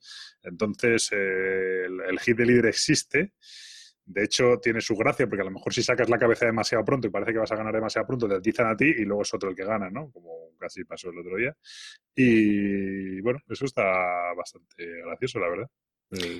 Sí, y también lo, lo, que suele ocurrir es que aunque tú, o sea, lo que ocurrió en la otra partida, por ejemplo, en la que estás citando, es que las personas no, no pretendieron ni a la victoria, simplemente eh, pues el jugador vio que podían pretender en ese turno a la victoria y antes de que se pudiera pretender mm, se fueron a pique por eso, pero eh, no, bueno, ahí lo que pasó, lo contamos ya, es que yo llegué y me la jugué en un turno anterior, dije, Buah, cojo todas mis unidades, hice como una tribu nómada y las metí en un, en un mismo punto del tablero. Tenía una combinación, porque eso mola bastante. Cuando haces el draft, tú al final estás haciendo una combinación de acciones que vas a tener en ese turno. Yo tenía una combinación de acciones muy, muy, muy buena. Contra otro jugador que estaba allí y mm, bueno, pues dije, si me sale bien, eh, cierro el turno con, controlando más de seis unidades de los rivales en una sola zona. Pero la verdad es que, es, mm, no, hombre, se tenían que alinear un poco los astros, pero bueno, la verdad es que se me alinearon un poquito en contra y no hubo manera. Entonces, mm, de repente yo, todas mis opciones de victoria las destrocé ahí, las mías y las del otro jugador realmente que se defendió de aquella agresión. Entonces, a partir de ese punto, a mí solo me quedaba en el siguiente turno joder al máximo a todo el mundo posible. Y bueno, pues en este caso, Gabriel dice que le tengo algo de manía a él, pero... Yo no he dicho eso, perdona. Bueno, ¿eh? sostienes que siempre pierdes tú. Cuando depende de mí, que, que pierdes, ¿no? Eso, lo dices tú, yo nunca lo he dicho. Es que, no, que cuando depende de mí que, pierde, que siempre pierdes. yo nunca he dicho eso. Bueno, entonces en el, siguiente, turno yo ya no tenía opciones de victoria porque las había quemado en el anterior y ya había alguien, ya estaba claro que alguien iba a ganar. Y yo vi que Gabriel lo tenía más o menos hecho y de hecho me lo dijiste, o sea, claramente lo tenías más o menos hecho. Con lo cual yo cogí mi tribu nómada y fui pasando por todos sus pueblos pues dándonos de cera y tal. No es que le hiciera especialmente daño, pero le iba jodiendo acciones, porque eso tú al final sí tienes mucha influencia sobre, le iba fastidiando acciones, de manera que no fue capaz de hacer sus tres acciones que tenía que hacer para ganar la partida. Por otro lado, el otro, otro jugador, el cuarto jugador que estaba por ahí a su historia, pues hizo su combo tal, los demás nos quedamos, y como yo me puse a atacar a todo el mundo, pues los otros dos, los otros, nosotros tres nos quedamos sin acciones, y el cuarto pues ya hizo su combo, su historia, y a su, a su, a su bola pues ganó, ¿no? Sí es cierto que ahí sí que le veo que este juego puede tener un poco de king making. Es decir, un tercer jugador puede decidir quién gana, ¿vale? Yo lo, es cierto que, ahí también depende de la rara de cada uno. Yo, yo vi cómo estaba el tablero y el que me pareció que claramente podía ganar era Gabriel. Le dije, pues voy a evitarlo. Y lo que pasa es que el otro jugador tenía también el combo perfecto para él a su bola ganar, ¿no? Pero Claro, es, eh, yo creo el, el cuarto jugador se lo montó muy bien. O sea, aparte de tener las cartas como, como le vinieron, se lo montó muy, bien. muy bien. porque esperó mucho, esperó hasta el final del turno para hacer sus acciones, cuando ya nadie podía evitarlo. Hay una mecánica eh, que es la de pasar. Eh, cuando pasas, no, no, pierdes el turno. Tú te puedes reenganchar en la, siguiente, en la siguiente ronda de acciones. Es decir, tú pasas, ves lo que hace un poco el resto, te quedas cartas en mano también estás eh, a la espera de que te puedan atacar y perder esas acciones, pero si te sale bien la jugada, tú conservas tu número de acciones y el resto ha ido gastando. Si todos pasan, mala suerte porque el turno termina y se vuelve a empezar uno nuevo. Si alguien juega una acción en ese momento, pues perfecto, porque tú te reenganchas y tienes un poco más de cartas. Entonces las, estás como más atento a lo que puede pasar. Y lo hizo muy bien porque él pasó, nosotros estuvimos jugando y cuando le llegó el momento de rematar la partida, pues lo pude hacer sin ningún problema. Entonces, no es que haya un game making, sino que lo jugó muy bien. Sí, pero bueno, al final sí que puede caer en manos. También en mi caso mm, se dio eso, que yo había montado un ejército de la leche allí y, yo y no me había salido bien, pero me quedaba gran parte de ese ejército y dije, pues esto hay que usarlo, ¿sabes? Y, entonces me puse a repartir. A lo mejor en, una partida, en otra partida no, no repartes de esa manera, ¿no? Pero más que repartir, a molestar.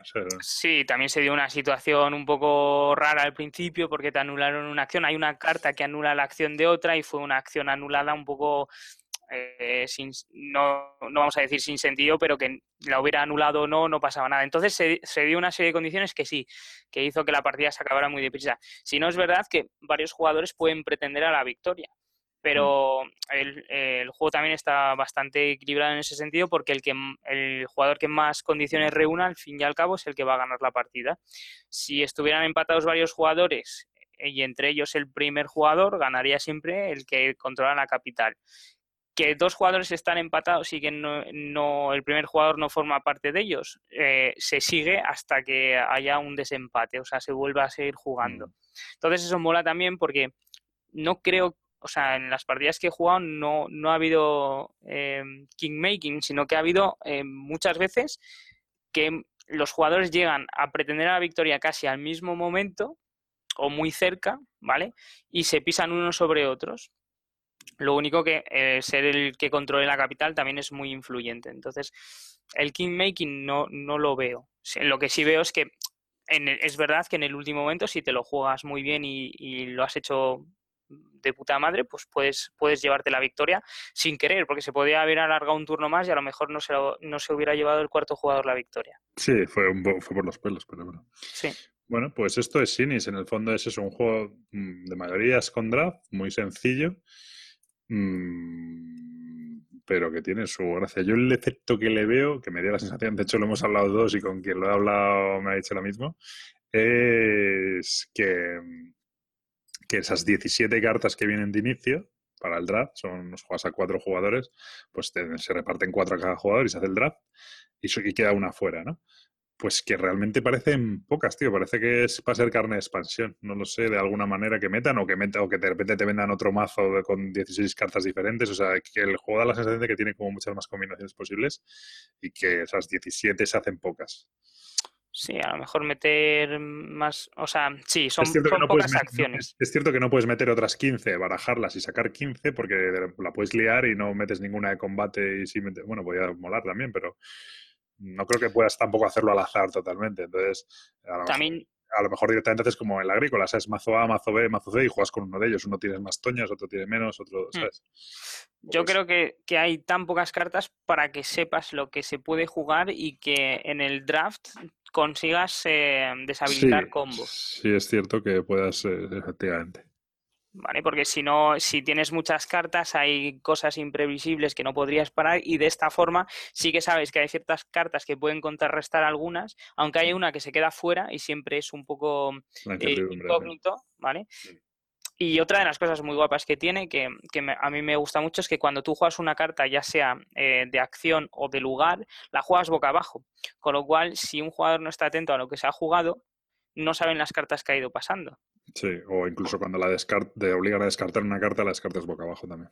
Efectivamente, entonces la gente no ve qué es lo que se está jugando. Si no estás atento, pues puedes tener esa incertidumbre de si la carta que contrarresta esto está en juego o no, o si le queda todavía alguna marcha o qué es lo que le queda. Por otro lado, creo que también hay tan pocas cartas porque las cartas eh, legendarias, eh, que, las llaman, también tienen acciones. Mm, lo único que cuando te atacan eh, militarmente siempre te tienes que descartar de cartas de acción verdes, que son las de acción normales, digamos. Pero las otras sí que también influyen un poco sobre el desarrollo de la partida. Entonces, bueno. De hecho, las acciones más potentes están ahí. Sí. son más difíciles de conseguir.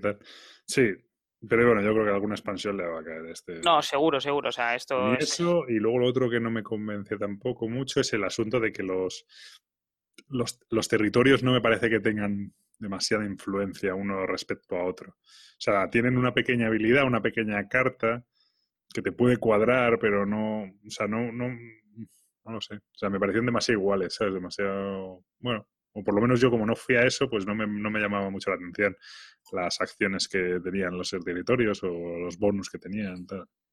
Pues, por ejemplo, el cuarto jugador en eso sí que se fijó y de hecho quiso un territorio, quiso conquistarlo por la habilidad que daba esa carta. Entonces, yo creo que cuando las vas conociendo un poco más y sabes lo que te pueden proporcionar, yo creo que son fundamentales a veces, porque eh, normalmente las, las, cartas de movimiento siempre inician una, una batalla. De, hecho, la batalla es bastante curiosa, ¿no? Porque el jugador que inicia la batalla puede declarar la paz antes de, de jugar el turno. Es decir, yo me meto, pero intento declarar la paz. Que no quieren los jugadores, pues nos pegamos. Y así hasta que alguien quiera declarar la paz o que no haya ningún clan adverso. Eh, eso, eso también me, me moló bastante. En plan, llego, pero soy pacífico, no, no pasa nada. No, no compensa muchas veces no iniciar la guerra, o sea, es mucho mejor iniciar la guerra y quitar acciones, ¿vale? Que no, que no hacerlo. Pero me pareció curioso. Pues esto es Iris, no es especialmente caro, ¿no? Sobre los... No me acuerdo. ¿50 puede ser? No, menos. O sea, yo creo que, menos. yo creo que es 50, PVP, me suena, ¿eh? Pero, pero bueno, solo se podrá encontrar un poco barato. Visto lo visto, tampoco trae una barbaridad de cosas, pero sí que es cierto que trae cartas muy grandes, tal, eh, bastantes rosetas, las miniaturas son muy normales, eh, tal, pero bueno, yo que sé, visto lo visto hoy en día, por un juego así te cobran 70 euros tranquilamente. Yo lo veo, lo veo bien. Para mí entra un poco en la categoría del Kemet, es decir, de juego de tortas con estrategia, pero bastante sencillito y bastante directo. Cambias el Kemet, eh, el Kemet no me acuerdo cómo eran puntos de acción, si no me equivoco, pues aquí es un draft. Eh, bueno, pues es un poco diferente, pero, pero es esa categoría de pocas reglas, muy sencillo y a darse desde el principio. Y, no se parece al Blood Bowl para, al Blood Rage para nada. no, no se parece al Blood Rage. Eh, bueno, es un juego, tiene mayorías, sí, y tiene un draft. Lo que pasa que aquí el juego es el draft y en el Blue, en el Blue Rage el draft es, es parte del juego, pero la, en el juego realmente son los puntos de acción. Lo que pasa es que esas acciones las potencias con el draft. Aquí el draft es el juego. Si no, si no coges carta de mover, no puedes mover. no, no, te sulfures, no pasa nada, Pablo, tranquilo. No, no, no me sulfuro. Pero bueno. Eh, es majete, este juego es majete. Yo creo que sigo prefiriendo Kemet, pero, pero bueno, eso ya va sobre gusto. Si te gusta mucho la mecánica de draft, este está bastante bien. Entonces, pues esto ha sido Inis. No sé si quieres comentar algo más. No.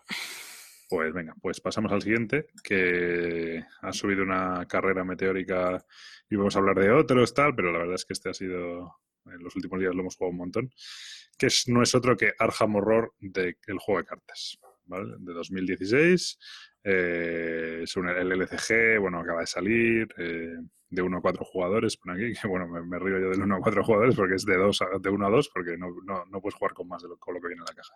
60 a 120 minutos, que me parece bien, se puede llegar a jugar yo creo en 45 según el escenario. Diseñadores Nate French y Matthew Newman, y bueno, pues Edge Entertainment y Fantasy Flight, y bueno, lo típico que no vienen los artistas porque son millones, y ya está. Vale. Bueno, pues este Arkham Horror de Card Games, ¿qué plantea? Eh, es un, lo primero, es un LCG, es decir, es coleccionable, pero por fascículos, no, no, es por cartas raras ni cosas raras. Y lo que plantea este juego es un juego cooperativo. Dentro de los LCGs es el segundo, si no me equivoco, cooperativo que sale, por detrás de, del, señor, del Señor de los Anillos. Y la verdad es que esto se nota porque bebe bastantes cosas del Señor de los Anillos aunque desde mi punto de vista, y yo lo avanzo, creo que lo que hace es coger ideas muy buenas de los Señor Anillos y mejorarlas y, afinarlas. Para, para mí, ya te digo que no se me parece demasiado, ¿eh? Bueno, hombre, en algo, en alguna cosa se parece. Sí, vale, pero no demasiado. o sea... La mecánica general de mi turno y luego pase de encuentros, tal, pero es cierto que, que, varía bastante. Yo va a haber mucha comparación con el Señor de los Anillos. Eh, yo aquí antes voy a hacer un disclaimer que dicen los sorteras que es que yo soy mucho más fan del mundo de Arkham Horror y de Lovecraft y tal que del Señor de los Anillos. Mucho más fan no quiere decir que es que me sepa todos los libros y todos los personajes ni todo eso, sino que me gusta más, ¿eh? tampoco nos, vamos a volver locos. Eh, bien, ¿cómo es este juego? Bueno, pues es un juego profundamente temático, es decir, al final te plantea un escenario, tú tienes un, una cosa que me gusta mucho, tú tienes un mazo de investigador y ese mazo representa a tu investigador, que tienes tu tarjeta de investigador con tus estadísticas y tu habilidad especial, como podrías tener en, un Destiny, por ejemplo, ¿sabes? O en un Arkham Horror.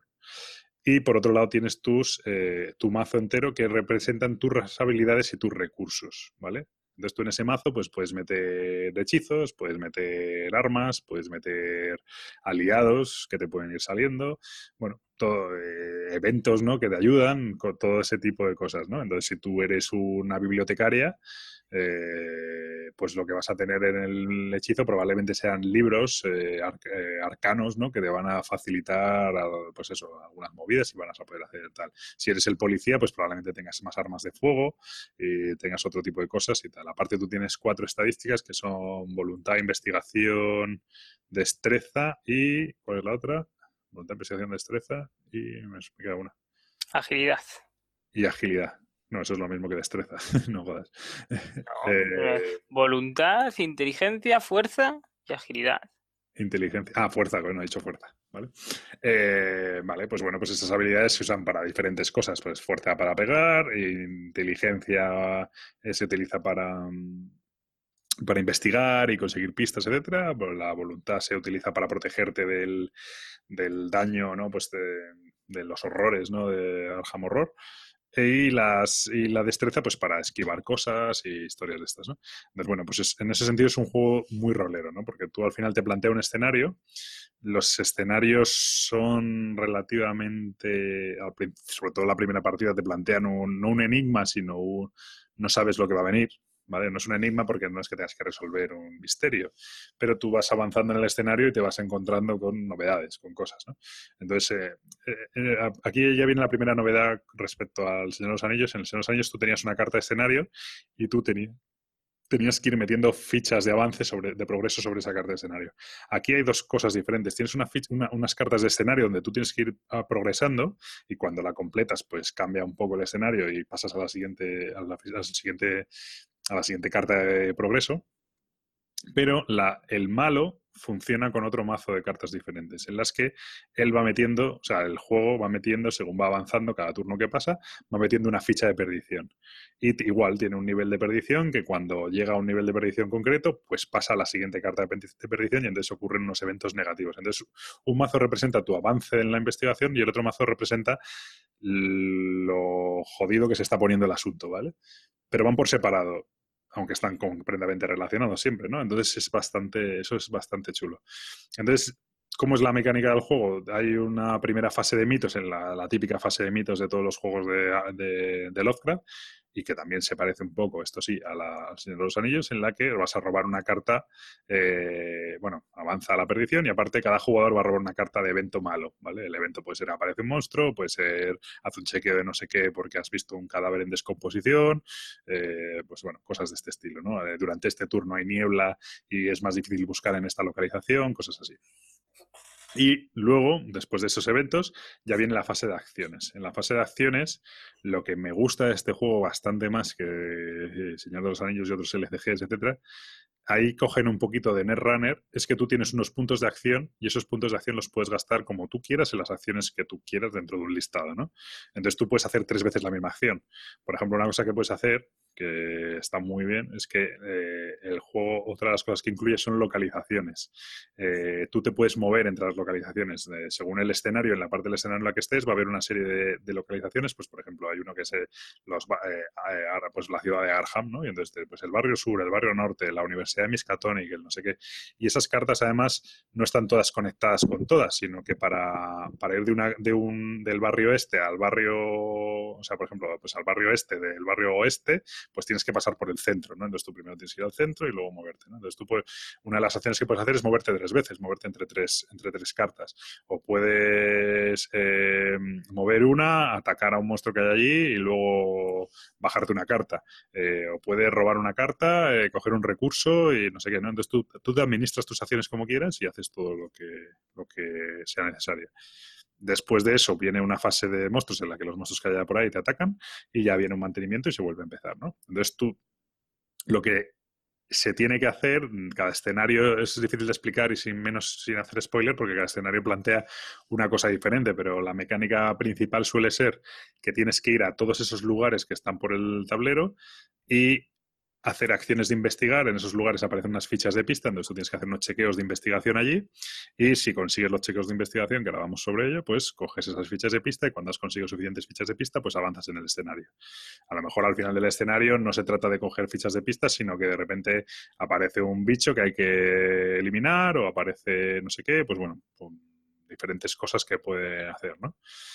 Básicamente eso es la mecánica del juego ¿Qué es lo que me queda? Los chequeos de habilidad, una cosa muy chula que tiene este juego es que tiene una cosa que se llama la bolsa de caos, creo que le llama, o algo así, ¿no? ¿Cómo le llama? Sí, sí, sí. Eh, entonces, en esa bolsa, pues hay una serie de fichas con unos modificadores, pues más uno, más cero, menos uno, menos dos, menos tres, y luego de repente hay unas con unos símbolos extraños, ¿no?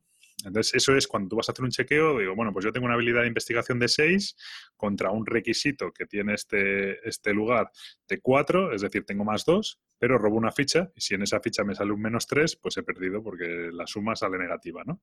Tienes que igualar o superar. Eh, luego encima... Em, esas fichas que vienen con símbolos extraños, pues hay algunas que son como éxitos automáticos, fracasos automáticos, y otros símbolos, hay otros hasta cuatro símbolos diferentes, creo, que mola bastante porque dependiendo del escenario tienen un efecto u otro. Es decir, la carta de escenario te viene cuando te aparezca este símbolo, en este escenario concreto, tiene este efecto. Pues eh, por cada criatura tipo ghoul que haya, menos uno. Y encima, si estás enfrentado a un ghoul, pues recibes uno de daño, ¿no? Cosas así. Eh, bueno, pues esto. Entonces, en ese sentido, la verdad es que es, muy. Ahí ya mete un factor azar que a mí me gusta bastante, porque le mete mucha más incertidumbre. No, al contrario, en el seno de los anillos, que la única incertidumbre es la carta de sombra que te sale, ¿no? Robas una carta que modifica un poco el asunto, la mitad de las veces, porque otra la mitad no hace nada. Eh, eh, en este caso sí que tienes que robar y al final es como una tira de dados, pero bueno, sí que hay una, probabilidad bastante contenida que puedes mirar y la verdad es que mola, eso mola bastante. Y un poco eso es la mecánica general del juego, ¿no? Sí. Me dejo algo. Pero bueno, venga, dale tu cuenta qué te parece o qué le ves o qué... Bueno, eh, pues vamos a empezar por el principio.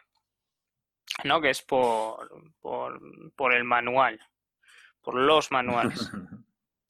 que a, mí, sinceramente, o sea, me vienen dos libros, el Aprende a jugar y la referencia entera de las reglas. Eh, hay gente que no le gusta mucho el sistema como a ti, ¿no? a mí el problema no es, a mí es que el Aprende a jugar me parece, no me parece más que un manual incompleto. Entonces, no. Me parece que, o sea, es decir, a lo mejor si eres muy inútil y no has jugado nunca un juego de estos, pues por ahí puedes entrar, pero luego la, cuando te pones a jugar, la mitad de las reglas no, no las has leído porque no están ahí. Entonces tienes que irte a la referencia constantemente. Yo prefiero leerme un manual que sea de dos páginas más largo, pero que venga más o menos todo explicado. Lo que pasa, lo que suele pasar en esto, en este tipo de juegos es que entonces los manuales serían muy grandes y a lo mejor en, la, en el primer escenario no vas a ver ni la mitad de las palabras claves que has visto, ¿vale? Ya sean cuales sean, y que te vas a hacer un lío cojonudo. Lo que te hace el, el aprenda a jugar es que saben lo que va a haber en el primer escenario, más o menos, y ya te van introduciendo poco a poco. En cuanto tú te encuentras aquí hay dos tipos de jugadores, ¿no? El que ya está acostumbrado a jugar a LCGs y a este tipo de juegos eh, de los últimos que ha hecho eh, Fantasy Flight Jets, que viene el Aprende a jugar y el libro completo, que es tú en cuanto te encuentras con una cosa que no sabes, vas a la, referencia de las reglas y ahí sí que te viene un párrafo entero de qué tienes que hacer, cómo resolverlo, qué es lo que ocurre, que es puede ser un poco lioso, no digo que no, pero yo creo que para, para, empezar a jugar es mucho más rápido que leerte todo el manual con la, todas las casuísticas que se pueden dar, que a lo mejor no las vas a encontrar en la primera partida ni en la segunda. Estoy medianamente de acuerdo, pero esto me pasa como cuando pues eso, como que ya solo hay modos tutoriales de los juegos y tal. Yo prefiero mi reglamento entero y luego la referencia me parece muy bien. Pero, o sea, a mí si me tiran tres reglamentos, uno aprende a jugar para, para inútiles, luego un reglamento, como Dios manda, y luego una referencia de reglas, por mí perfecto. Pero como se cargan el reglamento entero y dicen, bueno, con la referencia de reglas ya la aprende a jugar, ya está todo, pues no, tío, porque cuando aprende a jugar la mitad de las cosas no están. Hombre, es que el manual dices, joder, te pasa una, te, encuentras una situación y te pasa en la primera partida, y dices, joder, esta movida no, no viene explicada aquí y tal, claro, te vas a la referencia y efectivamente está ahí, pero entonces de repente te has puesto a jugar y no te has leído las reglas. Eso a mí eso me jode mucho, porque tienes que ir a la referencia de reglas, tío. Es que las reglas reales son las referencias de reglas. Tú puedes empezar a leer las referencias de regla que son 20, no sé cuántas páginas, casi 30 me parece, y ahí, una vez que te lees eso, ya sabes jugar, perfecto. no te vienes, sin... y si te lees la enciclopedia Espasa, pues también sabes todas las... Pero viene por un orden alfabético, macho, no tiene ningún sentido. Por orden alfabético cuando viene, porque de repente buscas combatir no, por la C no está. ¿Dónde está combatir? ¿Dónde está combatir? Ah, es que viene por la A de acción de combatir. Joder. Vale, pues ya la A de acción de combatir, donde efectivamente está acción de combatir, acción de mover, acción de, de yo qué sé, de, recoger recursos, acción de robar carta. Y dices, bueno, eh, pues oye, ¿cómo funciona lo de evadir? Voy a buscar acción de evadir, coño. Por la A no viene acción de evadir. ¿Dónde está? Ah, por la E de evadir. Venga, coño, eso es. Vale, sí. parece que lo ha hecho un tío a mala leche, ¿sabes? Bueno, a ver, que, tardas tus, que tardas tus cinco segundos en encontrarlo, pero yo qué sé. Pero no, yo no lo veo del todo mal, de verdad. O sea, a mí de hecho no, no me disgusta. O sea, leo rápidamente la aprenda a jugar y una vez que te vas encontrando poco a poco, pues vas leyendo el... En dos partidas está resuelto, aunque como todo buen LCG, juego de cartas y no sé qué, hay millones de interacciones de cartas con cosas que no sé qué que dejan algunas dudas. ¿eh? Sí, no, no, por supuesto. Yo creo que está bastante resuelto. Eh, casi todas las dudas te las aclara el propio, la propia referencia de reglas, pero es cierto que algunas cosas quedan ahí un poco ambiguas o, a lo mejor no están donde crees que están y no te gusta, no la encuentras y tal, pero bueno. Es Arkham Horror, ¿no? Puede ser maravilloso. No, hombre.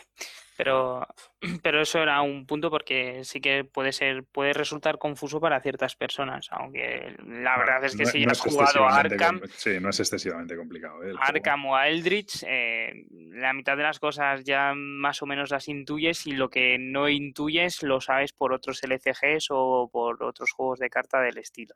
Entonces, básicamente el juego no, no, en ese sentido no te va a aportar nada nuevo. O sea, lo que sí aporta son unas mecánicas un poco más frescas. Vale, entonces, eso para empezar. Y después las, eh, yo creo que lo más remarcable de, de, este Arkham es eh, la, la, escenarización de los escenarios. O sea, cómo eh, sin, redundancias, ¿no? Sí. ¿Cómo te... una palabra que redunda la segunda. sí, pero es como cómo consiguen meterte dentro del escenario, cómo te, te, envuelve y cómo mm, llegas a, no a vivirlo porque no lo vives, pero sí que notas eh, esas ganas de leer lo que puede pasar, de que estás pendiente de lo que puede ocurrir y, te mete mucho en, lo que es la temática de, del juego. A mí me parece probablemente, y siendo de cartas es raro, probablemente el juego de mesa más de rol, que más se asemeja al rol que he jugado. Sin máster. No sé si es que de, de, verdad, o sea, sí que te está contando una historia y sí que además tú tienes un objetivo. O sea, sí, porque, porque evidentemente la historia que te cuenta en la segunda partida ya la conoces, ¿vale? No del todo, porque ahora entraremos sobre eso, pero bueno, ya la conoces. Entonces ya no te ya no, ya sabes que en ese lugar te puede pasar tal, o ya sabes lo que hay que hacer, o lo que va a salir al final, entonces eso, ese factor sorpresa lo has perdido. Pero sí que eh, aún así tú sí que sientes que estás buscando a unos personajes, o sí que, o sea, sí que mm, yo sí lo noto, lo vivo mucho como aventura, o sea, que me, da mucha sensación de rol y, y, la verdad es que eso está muy conseguido. Es que han conseguido como una partida de rol dirigida por lo que tú comentas, porque tienes, mm, por una parte, el avance de los investigadores en lo que es el escenario y mm. por otra parte, el avance de lo que puede ser eh, el escenario en sí que son los efectos negativos. Los, efectos negativos. Y luego, por otra parte, tienes la evolución de tu personaje que va sufriendo heridas, va sufriendo mermas, va consiguiendo objetos. Dices, joder, tengo que avanzar porque se me viene encima el horror y tal, y, la perdición, ¿no? Pero por otro lado, es que me queda una herida y como me calce en otra, estoy fuera, ¿no?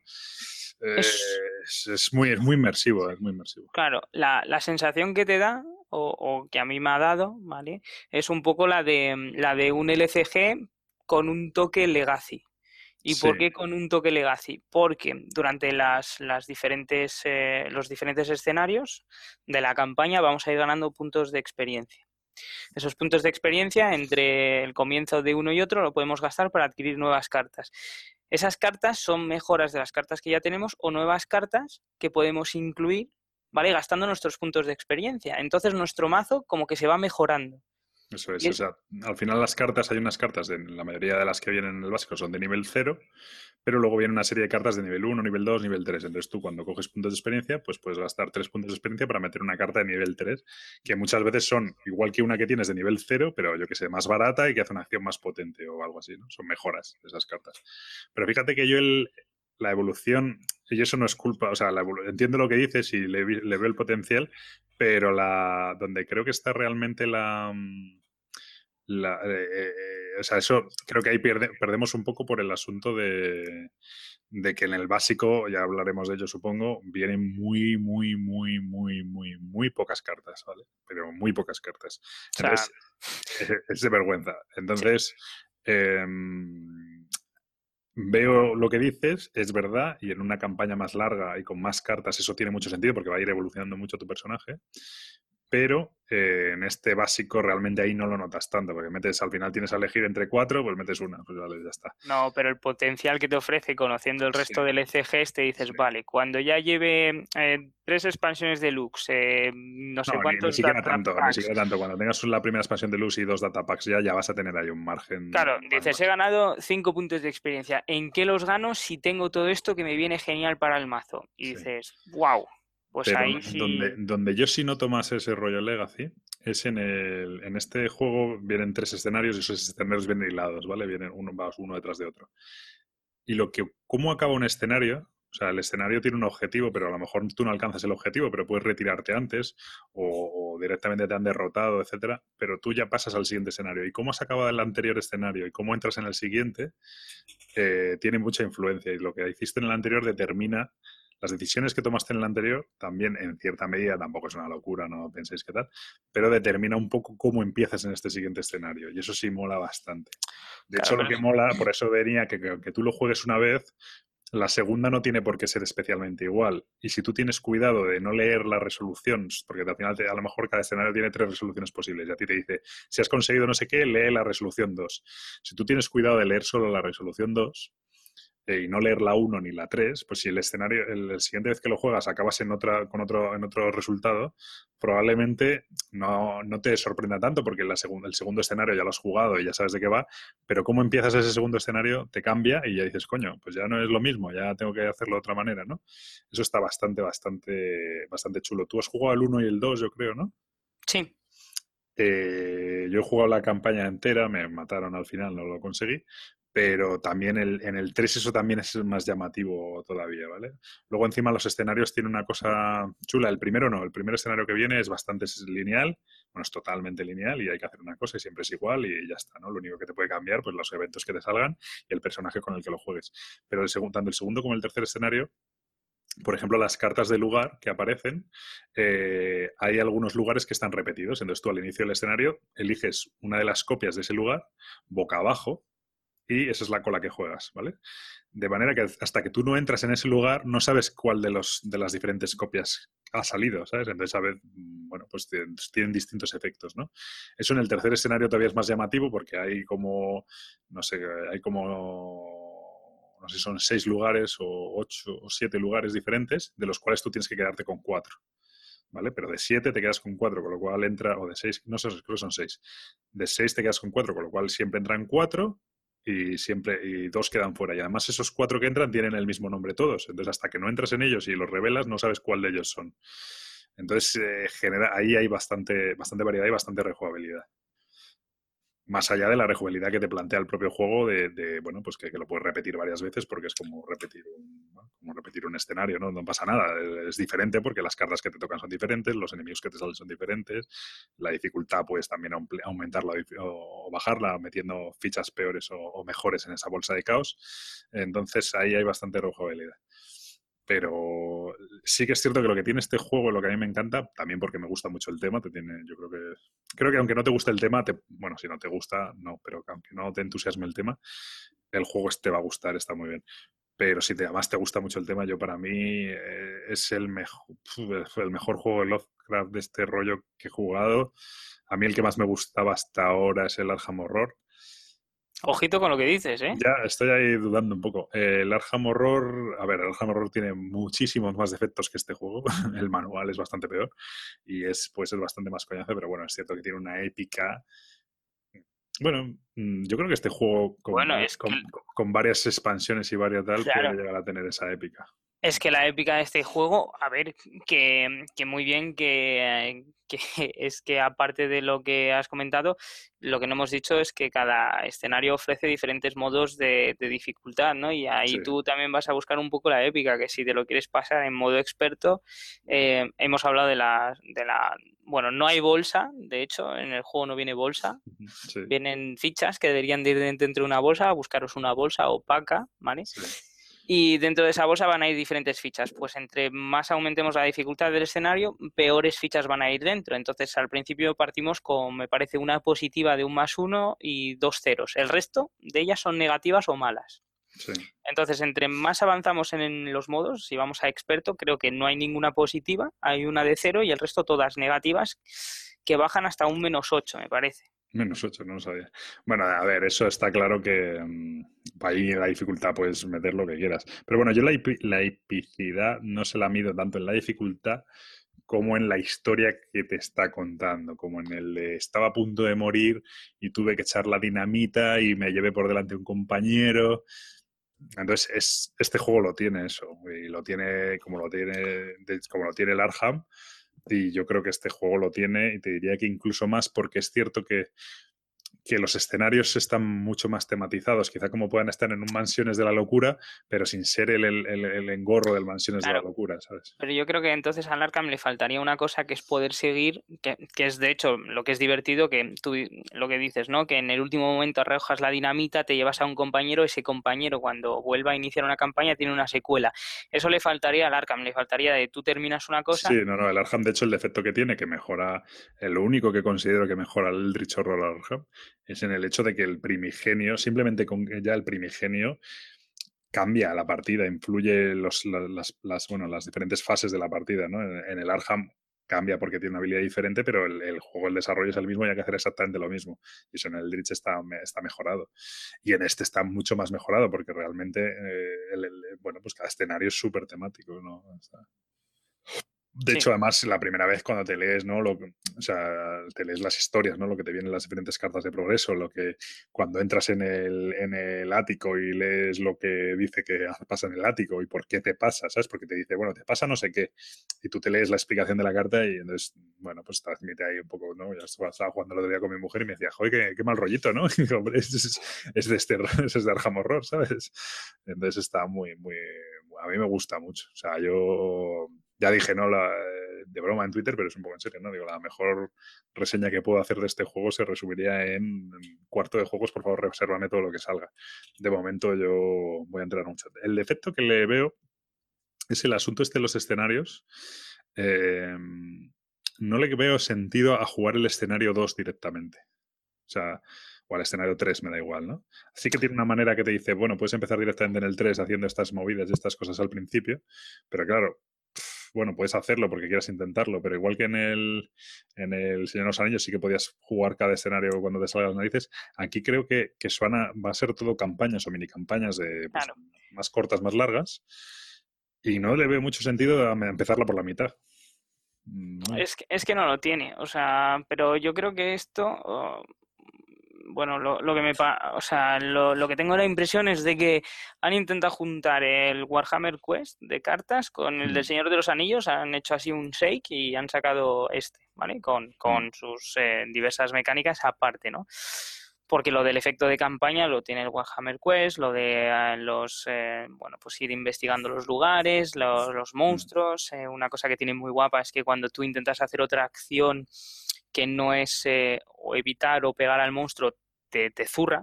Porque está ahí, te está estorbando. cuando tienes el monstruo enfrente, tú puedes hacer lo que quieras, pero si no es pegarte con él o intentar esquivarle, eh, tú intentas coger un recurso, bajar una carta, él te, te da. Y si tuvieras dos, te dan los dos, etcétera. Entonces, a partir de ahí, pues eso es un poco mecánicas del Warhammer, ¿no?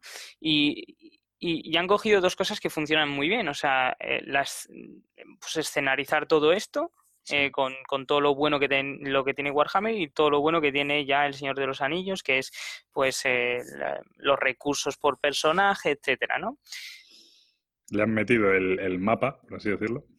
El, eh, sí, pero de manera diferente. O sea, el mapa la verdad es que es una pasada. O sea, una vez que están las cartas en la mesa y que tú ves pues ese mapa que parece así un poco abstracto al principio, pero después cobra todo su sentido, el hecho de desplazarte hmm ya es, que los enemigos se desplacen y te persigan, etcétera. Es, un poco lo, que decías tú, ¿no? Que tienes la sensación de estar jugando una partida de rol que no lo lleva ningún máster, pero que tú te ves desplazándote y decir, joder, pues mira, estoy aquí, encima el monstruo viene, tengo que llegar al otro lado. Un tortazo, me queda uno de vida, me tengo que ir al hospital a curarme.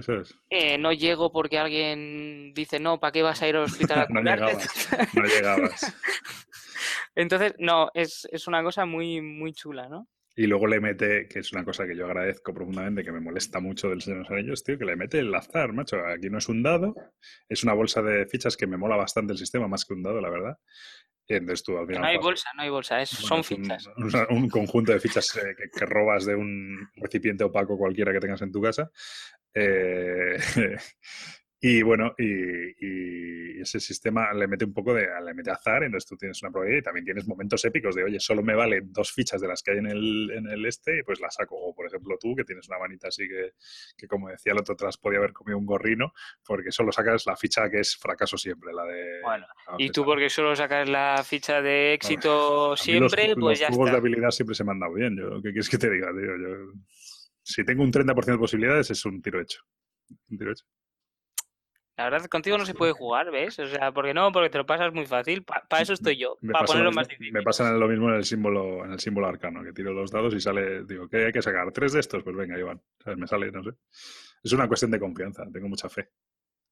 Sí, yo también la tengo y no me sale la, hermana, la hermana Mary. Bueno, pues eso. Luego, bueno, por supuesto, ilustraciones y todo. Una pasada muy súper chulo. Eh, y poco más se puede decir. Es que a mí me ha gustado mucho.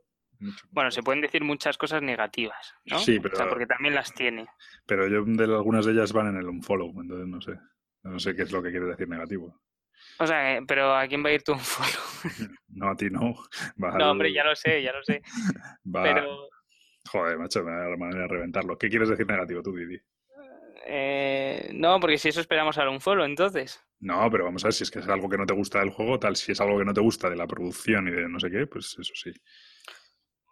Bueno, de, sí, claro, de la producción, es que va ligado un poco, ¿no? bueno, bueno, ¿qué vas a, decir? Que, lo que decíamos antes. No, no, no, no, vale, perfecto. Vamos a esperar un follow porque esto es carne de un follow. No, sí, sí que es verdad que, mira, eh, en cuanto a mecánicas o jugabilidad, hay una cosa que no me ha gustado mucho, que es un poco los encuentros de combate, ¿no? Eh, los encuentros de combate no, dejan de ser eh, pruebas de atributos, que, que, es lo que se lleva haciendo en casi todos los juegos de, de, Arkham, ¿no? Y hasta ahí, bueno, vale. Sacas tu fichita de caos, pero yo echo de menos que el combate, que es lo que tú dices, que en Arkham se intenta no combatir. Vale, perfecto. Pero echo de menos un dado. O sea, un dado. tienes la, bolsa de fichas, tío. No sé qué manera tienes.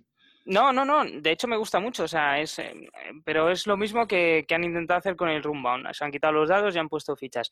Que está muy bien, que en el Runbound me gusta mucho. Pero aquí, en el combate, no sé, echo de menos ese dato que me diga que he tenido éxito. O sea, es como poco épico. Es, es una, un chequeo de atributos. estoy de acuerdo. A mí no me gusta que cuando el tío te atiza, efectivamente es automático. Eso es. Mm. O sea, porque tú cuando le atacas a él, pues le atacas si lo consigues o no. Pero en la fase de monstruos, si el tío está enfrentado a ti y está enfrentado a ti, el tío te hace sus heridas tal cual y no hay manera de evitarlo. Bueno, tú puedes tener tus objetos que te minimicen o lo que sea, pero eso ya está. Pero bueno, eso no lo sé, yo, bueno, que lo entiendo lo que dices, ¿eh? pero en general lo que yo te digo es que es un poco así. se supone que en Arkham Horror, en esta ambientación, el, de hecho pasaba pues un poco en la llamada de Cthulhu y todos estos juegos de rol, no son juegos de combatir especialmente porque realmente estás luchando contra monstruos y tal y que haces tú ahí pegando tiros y tal.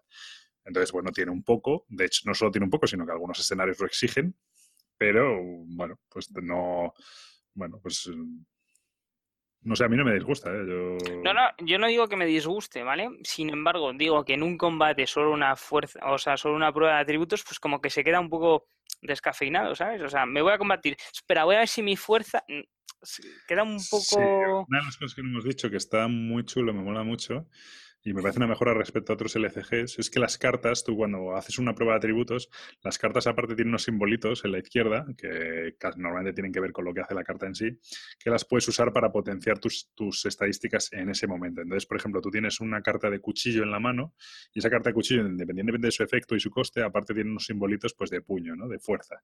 Entonces, si tú haces un cheque de fuerza y tienes una carta con simbolitos de fuerza en la, en la mano, puedes descartar esas cartas para agregar fuerza a ese chequeo en concreto. Entonces, imagínate que tú tienes una estadística de 4 de fuerza, pues descartas dos cartas que tengan puños en, su izquierda, ¿vale? Y pues en vez de 4, pues tienes 6. Y, para ese chequeo, entonces, las cartas que a lo mejor robas y no te son muy útiles porque su acción no te es muy útil, sí que te pueden ser muy útiles para hacer chequeos y hacer habilidades. Entonces, esa administración de la mano de cartas y tal, y los y las potenciadores y tal, está bastante bien. Y también con la incertidumbre de la, de la, de la bolsa, pues dices, oye, ¿cuánto gasto en, aumentar mis estadísticas para este chequeo teniendo en cuenta la probabilidad de la bolsa? Es que ya si gasto esto, solo fallo con un menos 3, un menos 4. No merece la pena gastar más. Bueno, pues a lo mejor sacas el menos 4.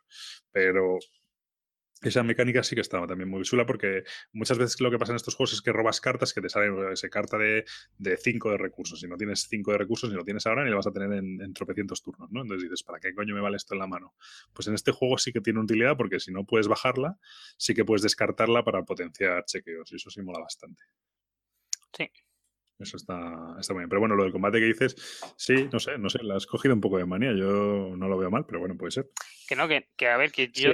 el asunto es que un chequeo, y eso lo entiendo, para un chequeo de combate es exactamente igual que un chequeo de investigación. Efectivamente, y no debería ser lo mismo porque no es lo mismo realmente. O sea. eso sí es verdad, que los chequeos son iguales, ya sean de voluntad, de combate, no sé qué. Lo único que uno utiliza las armas, el otro utiliza los libros y el otro utilizas, pero sí efectivamente son iguales. O sea, esa es mi queja, no, no es que no me guste, de hecho, me gustan mucho los chequeos, pero en este tiene, caso... Tiene, la única diferencia el monstruo que a veces tiene represalia o que tiene, bueno, diferentes estadísticas para... Pero bueno, sí que es... la verdad es que tienes, eso sí es verdad, que son iguales. Pero bueno. Muy bien, pues yo no sé si algo más de tal, más allá del un follow que le voy a meter, pero no sé. En el Unfollow seguro y, y coincidiremos. O sea... Sí, el Unfollow va a ser largo. Eh, pues nada, pues, pues yo, a ver, yo digo, el juego me ha encantado, está muy bien. Es lo que buscaba, lo que más me gusta probablemente sea el hecho de que tu mazo sea tu personaje y te metes, o sea, lo, vives mucho más, te hacen tus heridas, tienes tu, te recuperas, o sea, tienes tu ficha de personaje. Eso me gusta mucho, que tú solo seas un personaje y ya está, ¿no? Luego tienes tus aliados. Mira, como tema de un poco antitemático, ¿no? Eh, a veces de repente eh, te dice, estás encerrado en no sé qué habitación y de repente dices, bueno, pues juego un aliado. Aparece allí un, yo qué sé, un veterinario. ¿Sabes si esto, esto? No estoy encerrado, como aparece el veterinario. Bueno, ahí eh, una cosa que se le critica mucho al Star Wars LCG era que podías destruir un, un destructor imperial con Yoda, ¿no? Bueno, pues sí que entonces todo el mundo decía, bueno, es que tienes que echarle un poco de imaginación. No es Yoda dándole con la espada láser, es que Yoda eh, monta una operación para destruir el destructor imperial, ¿vale? Pues aquí a veces pasa eso. Dices, bueno, no es que haya llegado el veterinario al estudio, sino que le has llamado por teléfono y te ha dado una pista, yo qué sé, ¿sabes? Pues eso sí que pasa, pero bueno, no es tampoco súper normal, pero a veces sí que queda un poco raro, de repente aparece no sé quién. bueno. Bueno, pero eso... Es un caso concreto, muy concreto. Lo que pasó es que me pasó en la primera partida y dije, joder, eh, estás encerrado. Digo, bueno, pues bajo un, bajo un tío. un poco raro. A ver, era un amigo, le llamaste y ya está, y vino. Sí, estaba allí durmiendo y tal, pero bueno. Claro. Bueno, pues nada, pues esto es Arkham Horror. Yo muy, con, vamos, muy contento, me gusta mucho y probablemente compré, no digo todo lo que salga, pero los primeros desde luego que salga seguro que sí y tal. Yo la verdad es que mm, me ha gustado mucho. No sé, estoy en...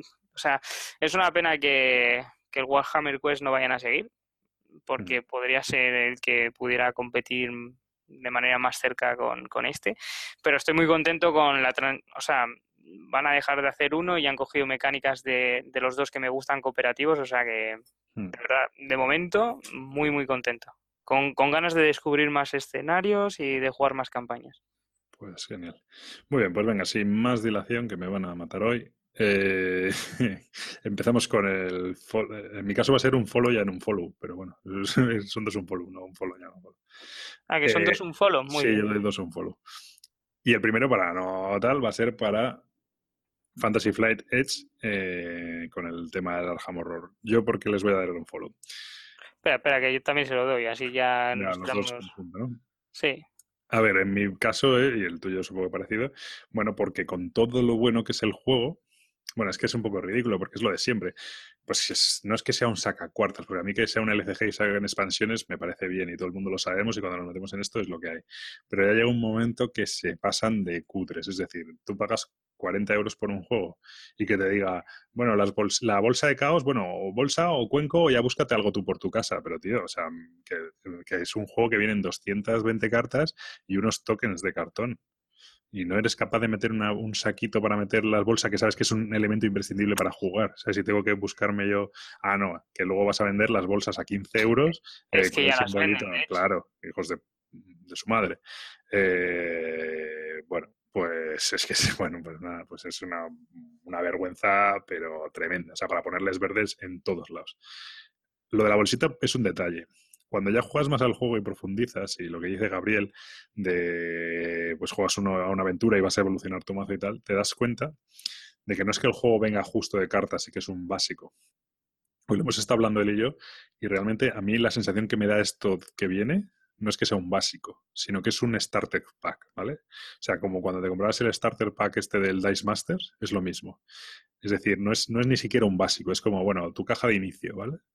O las cajas de inicio estas de, de, Magic, de bueno, puedes jugar, te haces una idea de cómo es el juego y ya luego te empieza a sacar el tema, ¿vale? Y, los sobres y tal. Pues esto para mí es lo mismo. En ningún LCG he tenido tanta sensación de starter pack. O sea, realmente tú metes en el mazo, metes todas las cartas posibles que puedes meter. No puedes meter más, ¿vale? O sea, las que te dejan meter, o sea, las que puedes meter, las metes. Y ya está. El resto, si, no puedes meter otras porque ya serían ilegales.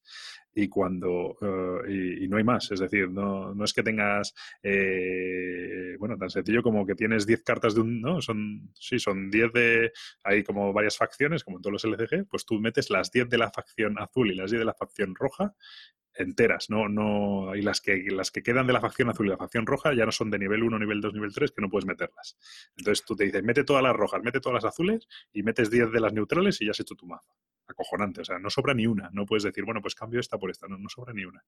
Y luego encima, ni siquiera te vienen cinco personajes, pero claro, como cada personaje utiliza una combinación de dos, de dos packs, no puedes jugar con todos los personajes juntos, porque si algunos de ellos comparten facción, una de las dos facciones, pues ya no pueden jugar juntos porque no tienes cartas para las dos facciones. Bueno, de, broma, o sea, es de broma. Bueno, de broma, por decir algo. Una vergüenza. Eh, eh, y ya no solo eso, o sea, ya el sistema, o sea, si hubieran hecho eso y no me hubieran incluido una campaña donde puedo ganar experiencia y donde me dicen gasta tu experiencia para mejorar tu mazo, mira, perfecto. Me meten, mira, me meten dos aventuras y dicen, mira, juegas esto, juegas lo otro, mira, así y la campaña será en un futuro, ganarás experiencia y podrás mejorar tu mazo. Pero no me metas una campaña donde me dices, puedes mejorar tu mazo y me quedan cuatro cartas, cuatro para elegir entre dos facciones. O sea que tengo ocho cartas. y tengo que elegir gastarme X puntos entre ocho cartas. Y dices tú, ¿pero qué broma es esto? O sea, ¿qué, qué, voy a elegir? Me dan ganas de no elegir ninguna, seguir la aventura y, y sé que voy a tener que gastar dinero. De, hecho, lo que había un, hay un, bueno, cuando tú acabas la partida, la resolución, sin hacer spoiler ni nada, ¿no? Pues te dice, si has hecho esto, consigues no sé qué, y si has hecho esto, consigues un punto más de experiencia. Pues no tiene, ya sabiéndolo, no tiene ningún puto sentido hacerlo de consigues un punto más de experiencia, porque en el fondo te da igual, ¿sabes? Dice, ¿para qué coño quiero la experiencia si no vale para nada? Pues no hay cartas, ¿no? Eh, entonces es casi mejor hacer la primera opción que no te da experiencia, pero te da otra cosa que, bueno, que está bien, ¿sabes? Pues, pues un poco eso, ¿sabes? Es que es, ridículo.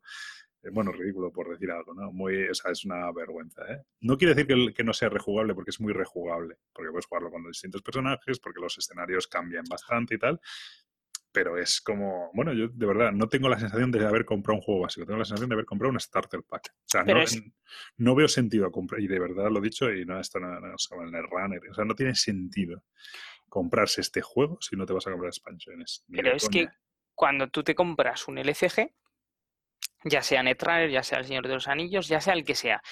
Yo me acuerdo cuando me compré el Señor de los Anillos al principio, pude hacer deck building, pude mezclar varias facciones, pude son todas ah. bueno, el, el Señor de los Anillos también era medio ilegal lo que venía, pero bueno, todavía se podía. Pero podías, o sea. Y sobraban cartas y tal, y había unas que decían, bueno, esto es mejor, esto es peor, vale. Pero un poquito, tampoco mucho, pero un poquito, sí. Pero es que no está nada. Bastante más. Y me acuerdo de comprar Netrunner y decir, vale, pues puedo jugar con tal corporación, puedo jugar con tal hacker, no sé qué. Perfecto.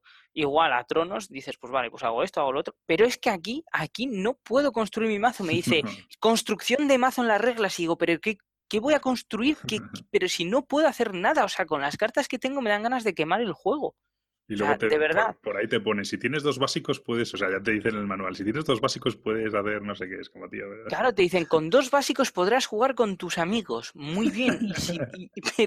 pero, vamos a ver, pero si no se quieren comprar el juego y me pones en la caja que es de 1 a 4, no me digas que... Eso es lo que te dice, dice, dice, no, en este juego solo puedes hacer estas combinaciones de personajes, pues fulanito con menganito, menganito con menganito, no sé qué, no sé qué. Y dice, bueno, si tienes dos básicos puedes hacer cualquier combinación que se te pase por la cabeza. Es como, tío, pero ¿qué estás contando? O sea, es una vergüenza. Claro, entonces en Netrunner te, te, obligaban a comprar, pero ese porque es competitivo, te obligaban a comprar tres, core porque venía una carta solo en un ejemplar. Y al principio, bueno, pues te veías obligado si querías ir a competición a comprarte los tres core o dos mínimo. Dos era casi obligatorio. Pero es que aquí no es que te obliguen, aquí es que, o sea, si quieres jugar con más gente, te olvidas o te compras dos o no puedes jugar. Y si quieres jugar solo y quieres llevar dos personajes que son más o menos de la misma facción, no puedes, porque es que es imposible. Y aunque te compras dos core, sería tan ridículo ver las mismas cartas de un lado y de otro que dirías, venga, no, gracias. Sí, porque efectivamente un personaje compartiría facción entera con otro y, y, de hecho a mí me ha pasado. Yo te dije, no quiero jugar con este personaje porque ya he jugado con, ya he jugado con él, ¿vale? Entonces ya, ya jugado bastante y ya me sé más o menos las cartas y quiero cambiar de personaje. Entonces más de otro personaje, pero compartí una de las facciones con ese personaje y digo, vale, no estoy jugando con el mismo, pero estoy jugando con la mitad del mismo, ¿sabes? Porque es exactamente igual. Entonces es un poco... Pero bueno, eh, no sé, yo mi reflexión es, mm, cuando uno se compra este juego cuando yo me compro este juego al menos, ya sé que me voy a comprar expansiones, no sé si todas, pero por lo menos dos o tres seguro. Y creo que casi todo el mundo que se compra este juego, lo normal, salvo que se haya equivocado, es comprar dos o tres cosas, por lo menos. Entonces, dado que eso es así, yo lo sé, Fantasy Flight lo sabe, Edge lo sabe, lo sabe todo el mundo, no entiendo por qué me tienen que meter el dedo por el culo. Es decir, me molesta que si yo si, si me voy a comprar expansiones no pasa nada, no te preocupes, pero tío, mete una bolsita, tío, mete cinco cartas más que pueda hacer un poquito que me, o sea, que me voy a comprar expansiones, de verdad, no te preocupes, pero ¿por qué me tienes que encima tocar las narices, no? Es que encima cuando salió el juego la gente decía, no, porque viene en caja pequeña, viene genial, porque no sé qué, porque no sé yo cuánto. Eso lo prefiero, ¿eh? pero... Vale, sí, viene en caja pequeña, pero no me quites contenido. O sea, vale, muy bien, me haces la caja más pequeña y qué, y encima me quitas cartas. Pues no, pues yo prefiero tener una carta grande, tirar la caja, tomar no, por saco. No, no, es una cuestión del tamaño de la caja, por favor. No lo, no lo pasemos a eso, que no, que sobra espacio de sobra. No. Vale, sobra espacio, muy bien, pero también me faltan cartas. Y sí, sobra sí. espacio. O sea, es que es vergonzoso. O sea, no, no, no. Es, una, es una- es una vergüenza. Pero bueno, pues nada, es lo que hay. Bueno, pues ese era mi un follow que tú compartes también, supongo. Sí, sí, bastante, de hecho. Venga, mira que el juego nos ha gustado, ¿eh? Si la edición fuera ya la leche, ya lo habríamos puesto mucho más por las nubes, pero bueno. Pues venga, tú ahora tu follow o qué? Pues mi follow. Sí. Pues vete tú con el otro un follow. Ah, no, si no quieres follow, no pasa nada. Mi otro un follow. Es doble un follow, de hecho. Por un lado es un follow a Mr. Mind. Sabéis que hemos, varias veces hemos hablado aquí de Mr. Mind y desgraciadamente, ya está confirmado, a. Mind era un bar en Madrid donde se podía ir a jugar, estaba bastante chulo y tal, pero ha cerrado, ¿vale? Entonces es un follow. Por un lado es un follow porque no merece la pena seguirlo porque ha cerrado, así que no hay mucho que seguir. Por otro lado es un follow porque la manera de cerrar, mm, este es muy sensible, este un follow porque la manera de cerrar de repente un día desapareció y nunca más se supo. Y no, ni una, nadie ha dicho nada a nadie, no se sabe nada. De hecho, hubo gente que ha dicho que tenía un torneo planteado allí, que les habían dicho que sí, de repente no les han cogido el teléfono. Entonces, bueno, digo que esto, bueno, ya bastante drama es cerrar un negocio y tal, como para que encima te toque las narices, así que, pero bueno, hay que, hay que decirlo. Pero la otra parte del unfollow viene un poco también, y aquí me aventuro eh, a, pues eso, a imaginar motivos, para la afición en general que no somos capaces de que cuando hay un local que ofrece algo diferente y ofrece un valor añadido y ofrece algo que nos gusta, algo interesante, pues no somos capaces de mantenerlo. Y a base de, ir allí, de consumir, de, de bueno, de, hacer ver que allí donde estamos a gusto eh, nos importa y oye, pues vamos a hacer el asunto. Yo me incluyo porque bueno, no iba todo lo que quería y seguro que cuando iba no consumía lo suficiente. Pero bueno, me, entristece, ¿no? Que todas estas aventuras que salen de vez en cuando, que tienen muy buena pinta, todos ponemos por las nubes tal, pero cuando llega el día de la final de mes no salen las cuentas y hay que, y hay que chapar. Digo que me aventuro porque a lo mejor ese no ha sido el motivo, pero bueno, por, yo creo que normalmente suele ser ese el motivo y por eso lo digo. Y si hubiera sido un negocio súper bollante y sin problemas, cualquier otro problema que hubiera surgido probablemente se hubiera, se hubiera solucionado. Así que un follow para Mr. Mind y para nosotros que no somos capaces de mantener un sitio como Mr. Mind. Bueno, mm, no, no sé si también tendremos algo que ver o no en ese sentido. O sea, está claro que por algún, por algún lado sí y por otro no creo que sea tampoco tanto en parte de la gente que fuera. Bueno, no sé, no sé. Yo. O sea, podría, pero tampoco. Bueno, no se sabe. El asunto de que también claro. por la manera de tal tampoco se sabe, pero bueno. Porque al mismo tiempo Mr. Mind también tenían una parte así un poco más bar normal, tradicional, que no era tampoco tan free, entonces, y tenían mm. gente. Entonces, no sé, la gente se quejó mucho de la comida, se quejó mucho del trato, se quejó mucho de muchas cosas y después queremos sitios para jugar. Entonces, bueno, no sé. Mm. Bueno, venga, ¿tienes follow o no? No, no, la verdad es que no, porque estoy tan cabreado con, con, lo de Fantasy Flight Games que no. no pues tengo... otro un follow para Fantasy Flight Games, a tomar por culo. Eh, bueno, pues nada, pues eso ha sido nuestro un follow, un follow y un follow. está bien, está, está, está claro, bien. no hemos sido muy polémicos al principio, pues al final acabamos bien. Sí, hemos puesto el juego por las nubes y luego decimos que es una puta vergüenza comprárselo, pero bueno, es lo que hay. Bueno, pues muy bien, pues esto ha sido todo por hoy. Ha salido larguito al final. Sí. Pues nada, nos despedimos hasta la próxima, a ver si es en breve. Hasta luego.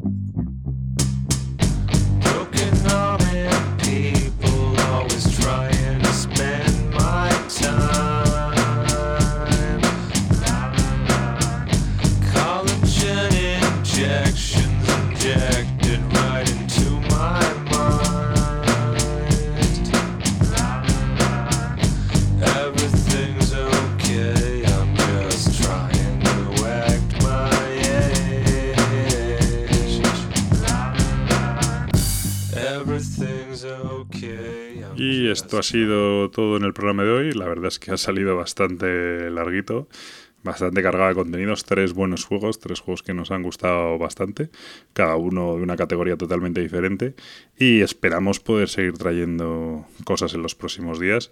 Estamos pensando algo para final de año y tal, algo así interesante. Eh, e intentaremos apartar un poco el Arkham Horror para seguir probando juegos de Essen y cosas así, eh, para, poder grabar cuanto antes y contaros qué, opinamos de los mismos. Como siempre, si queréis dejarnos, eh, dejarnos mensajes, pues en iVoox, en la BSK, eh, en Twitter, pues como queráis. Vamos, en el blog también, aunque la verdad es que el blog prácticamente ya se ha convertido en un feed del podcast, pero donde queráis. Sin más, nos despedimos hasta la próxima.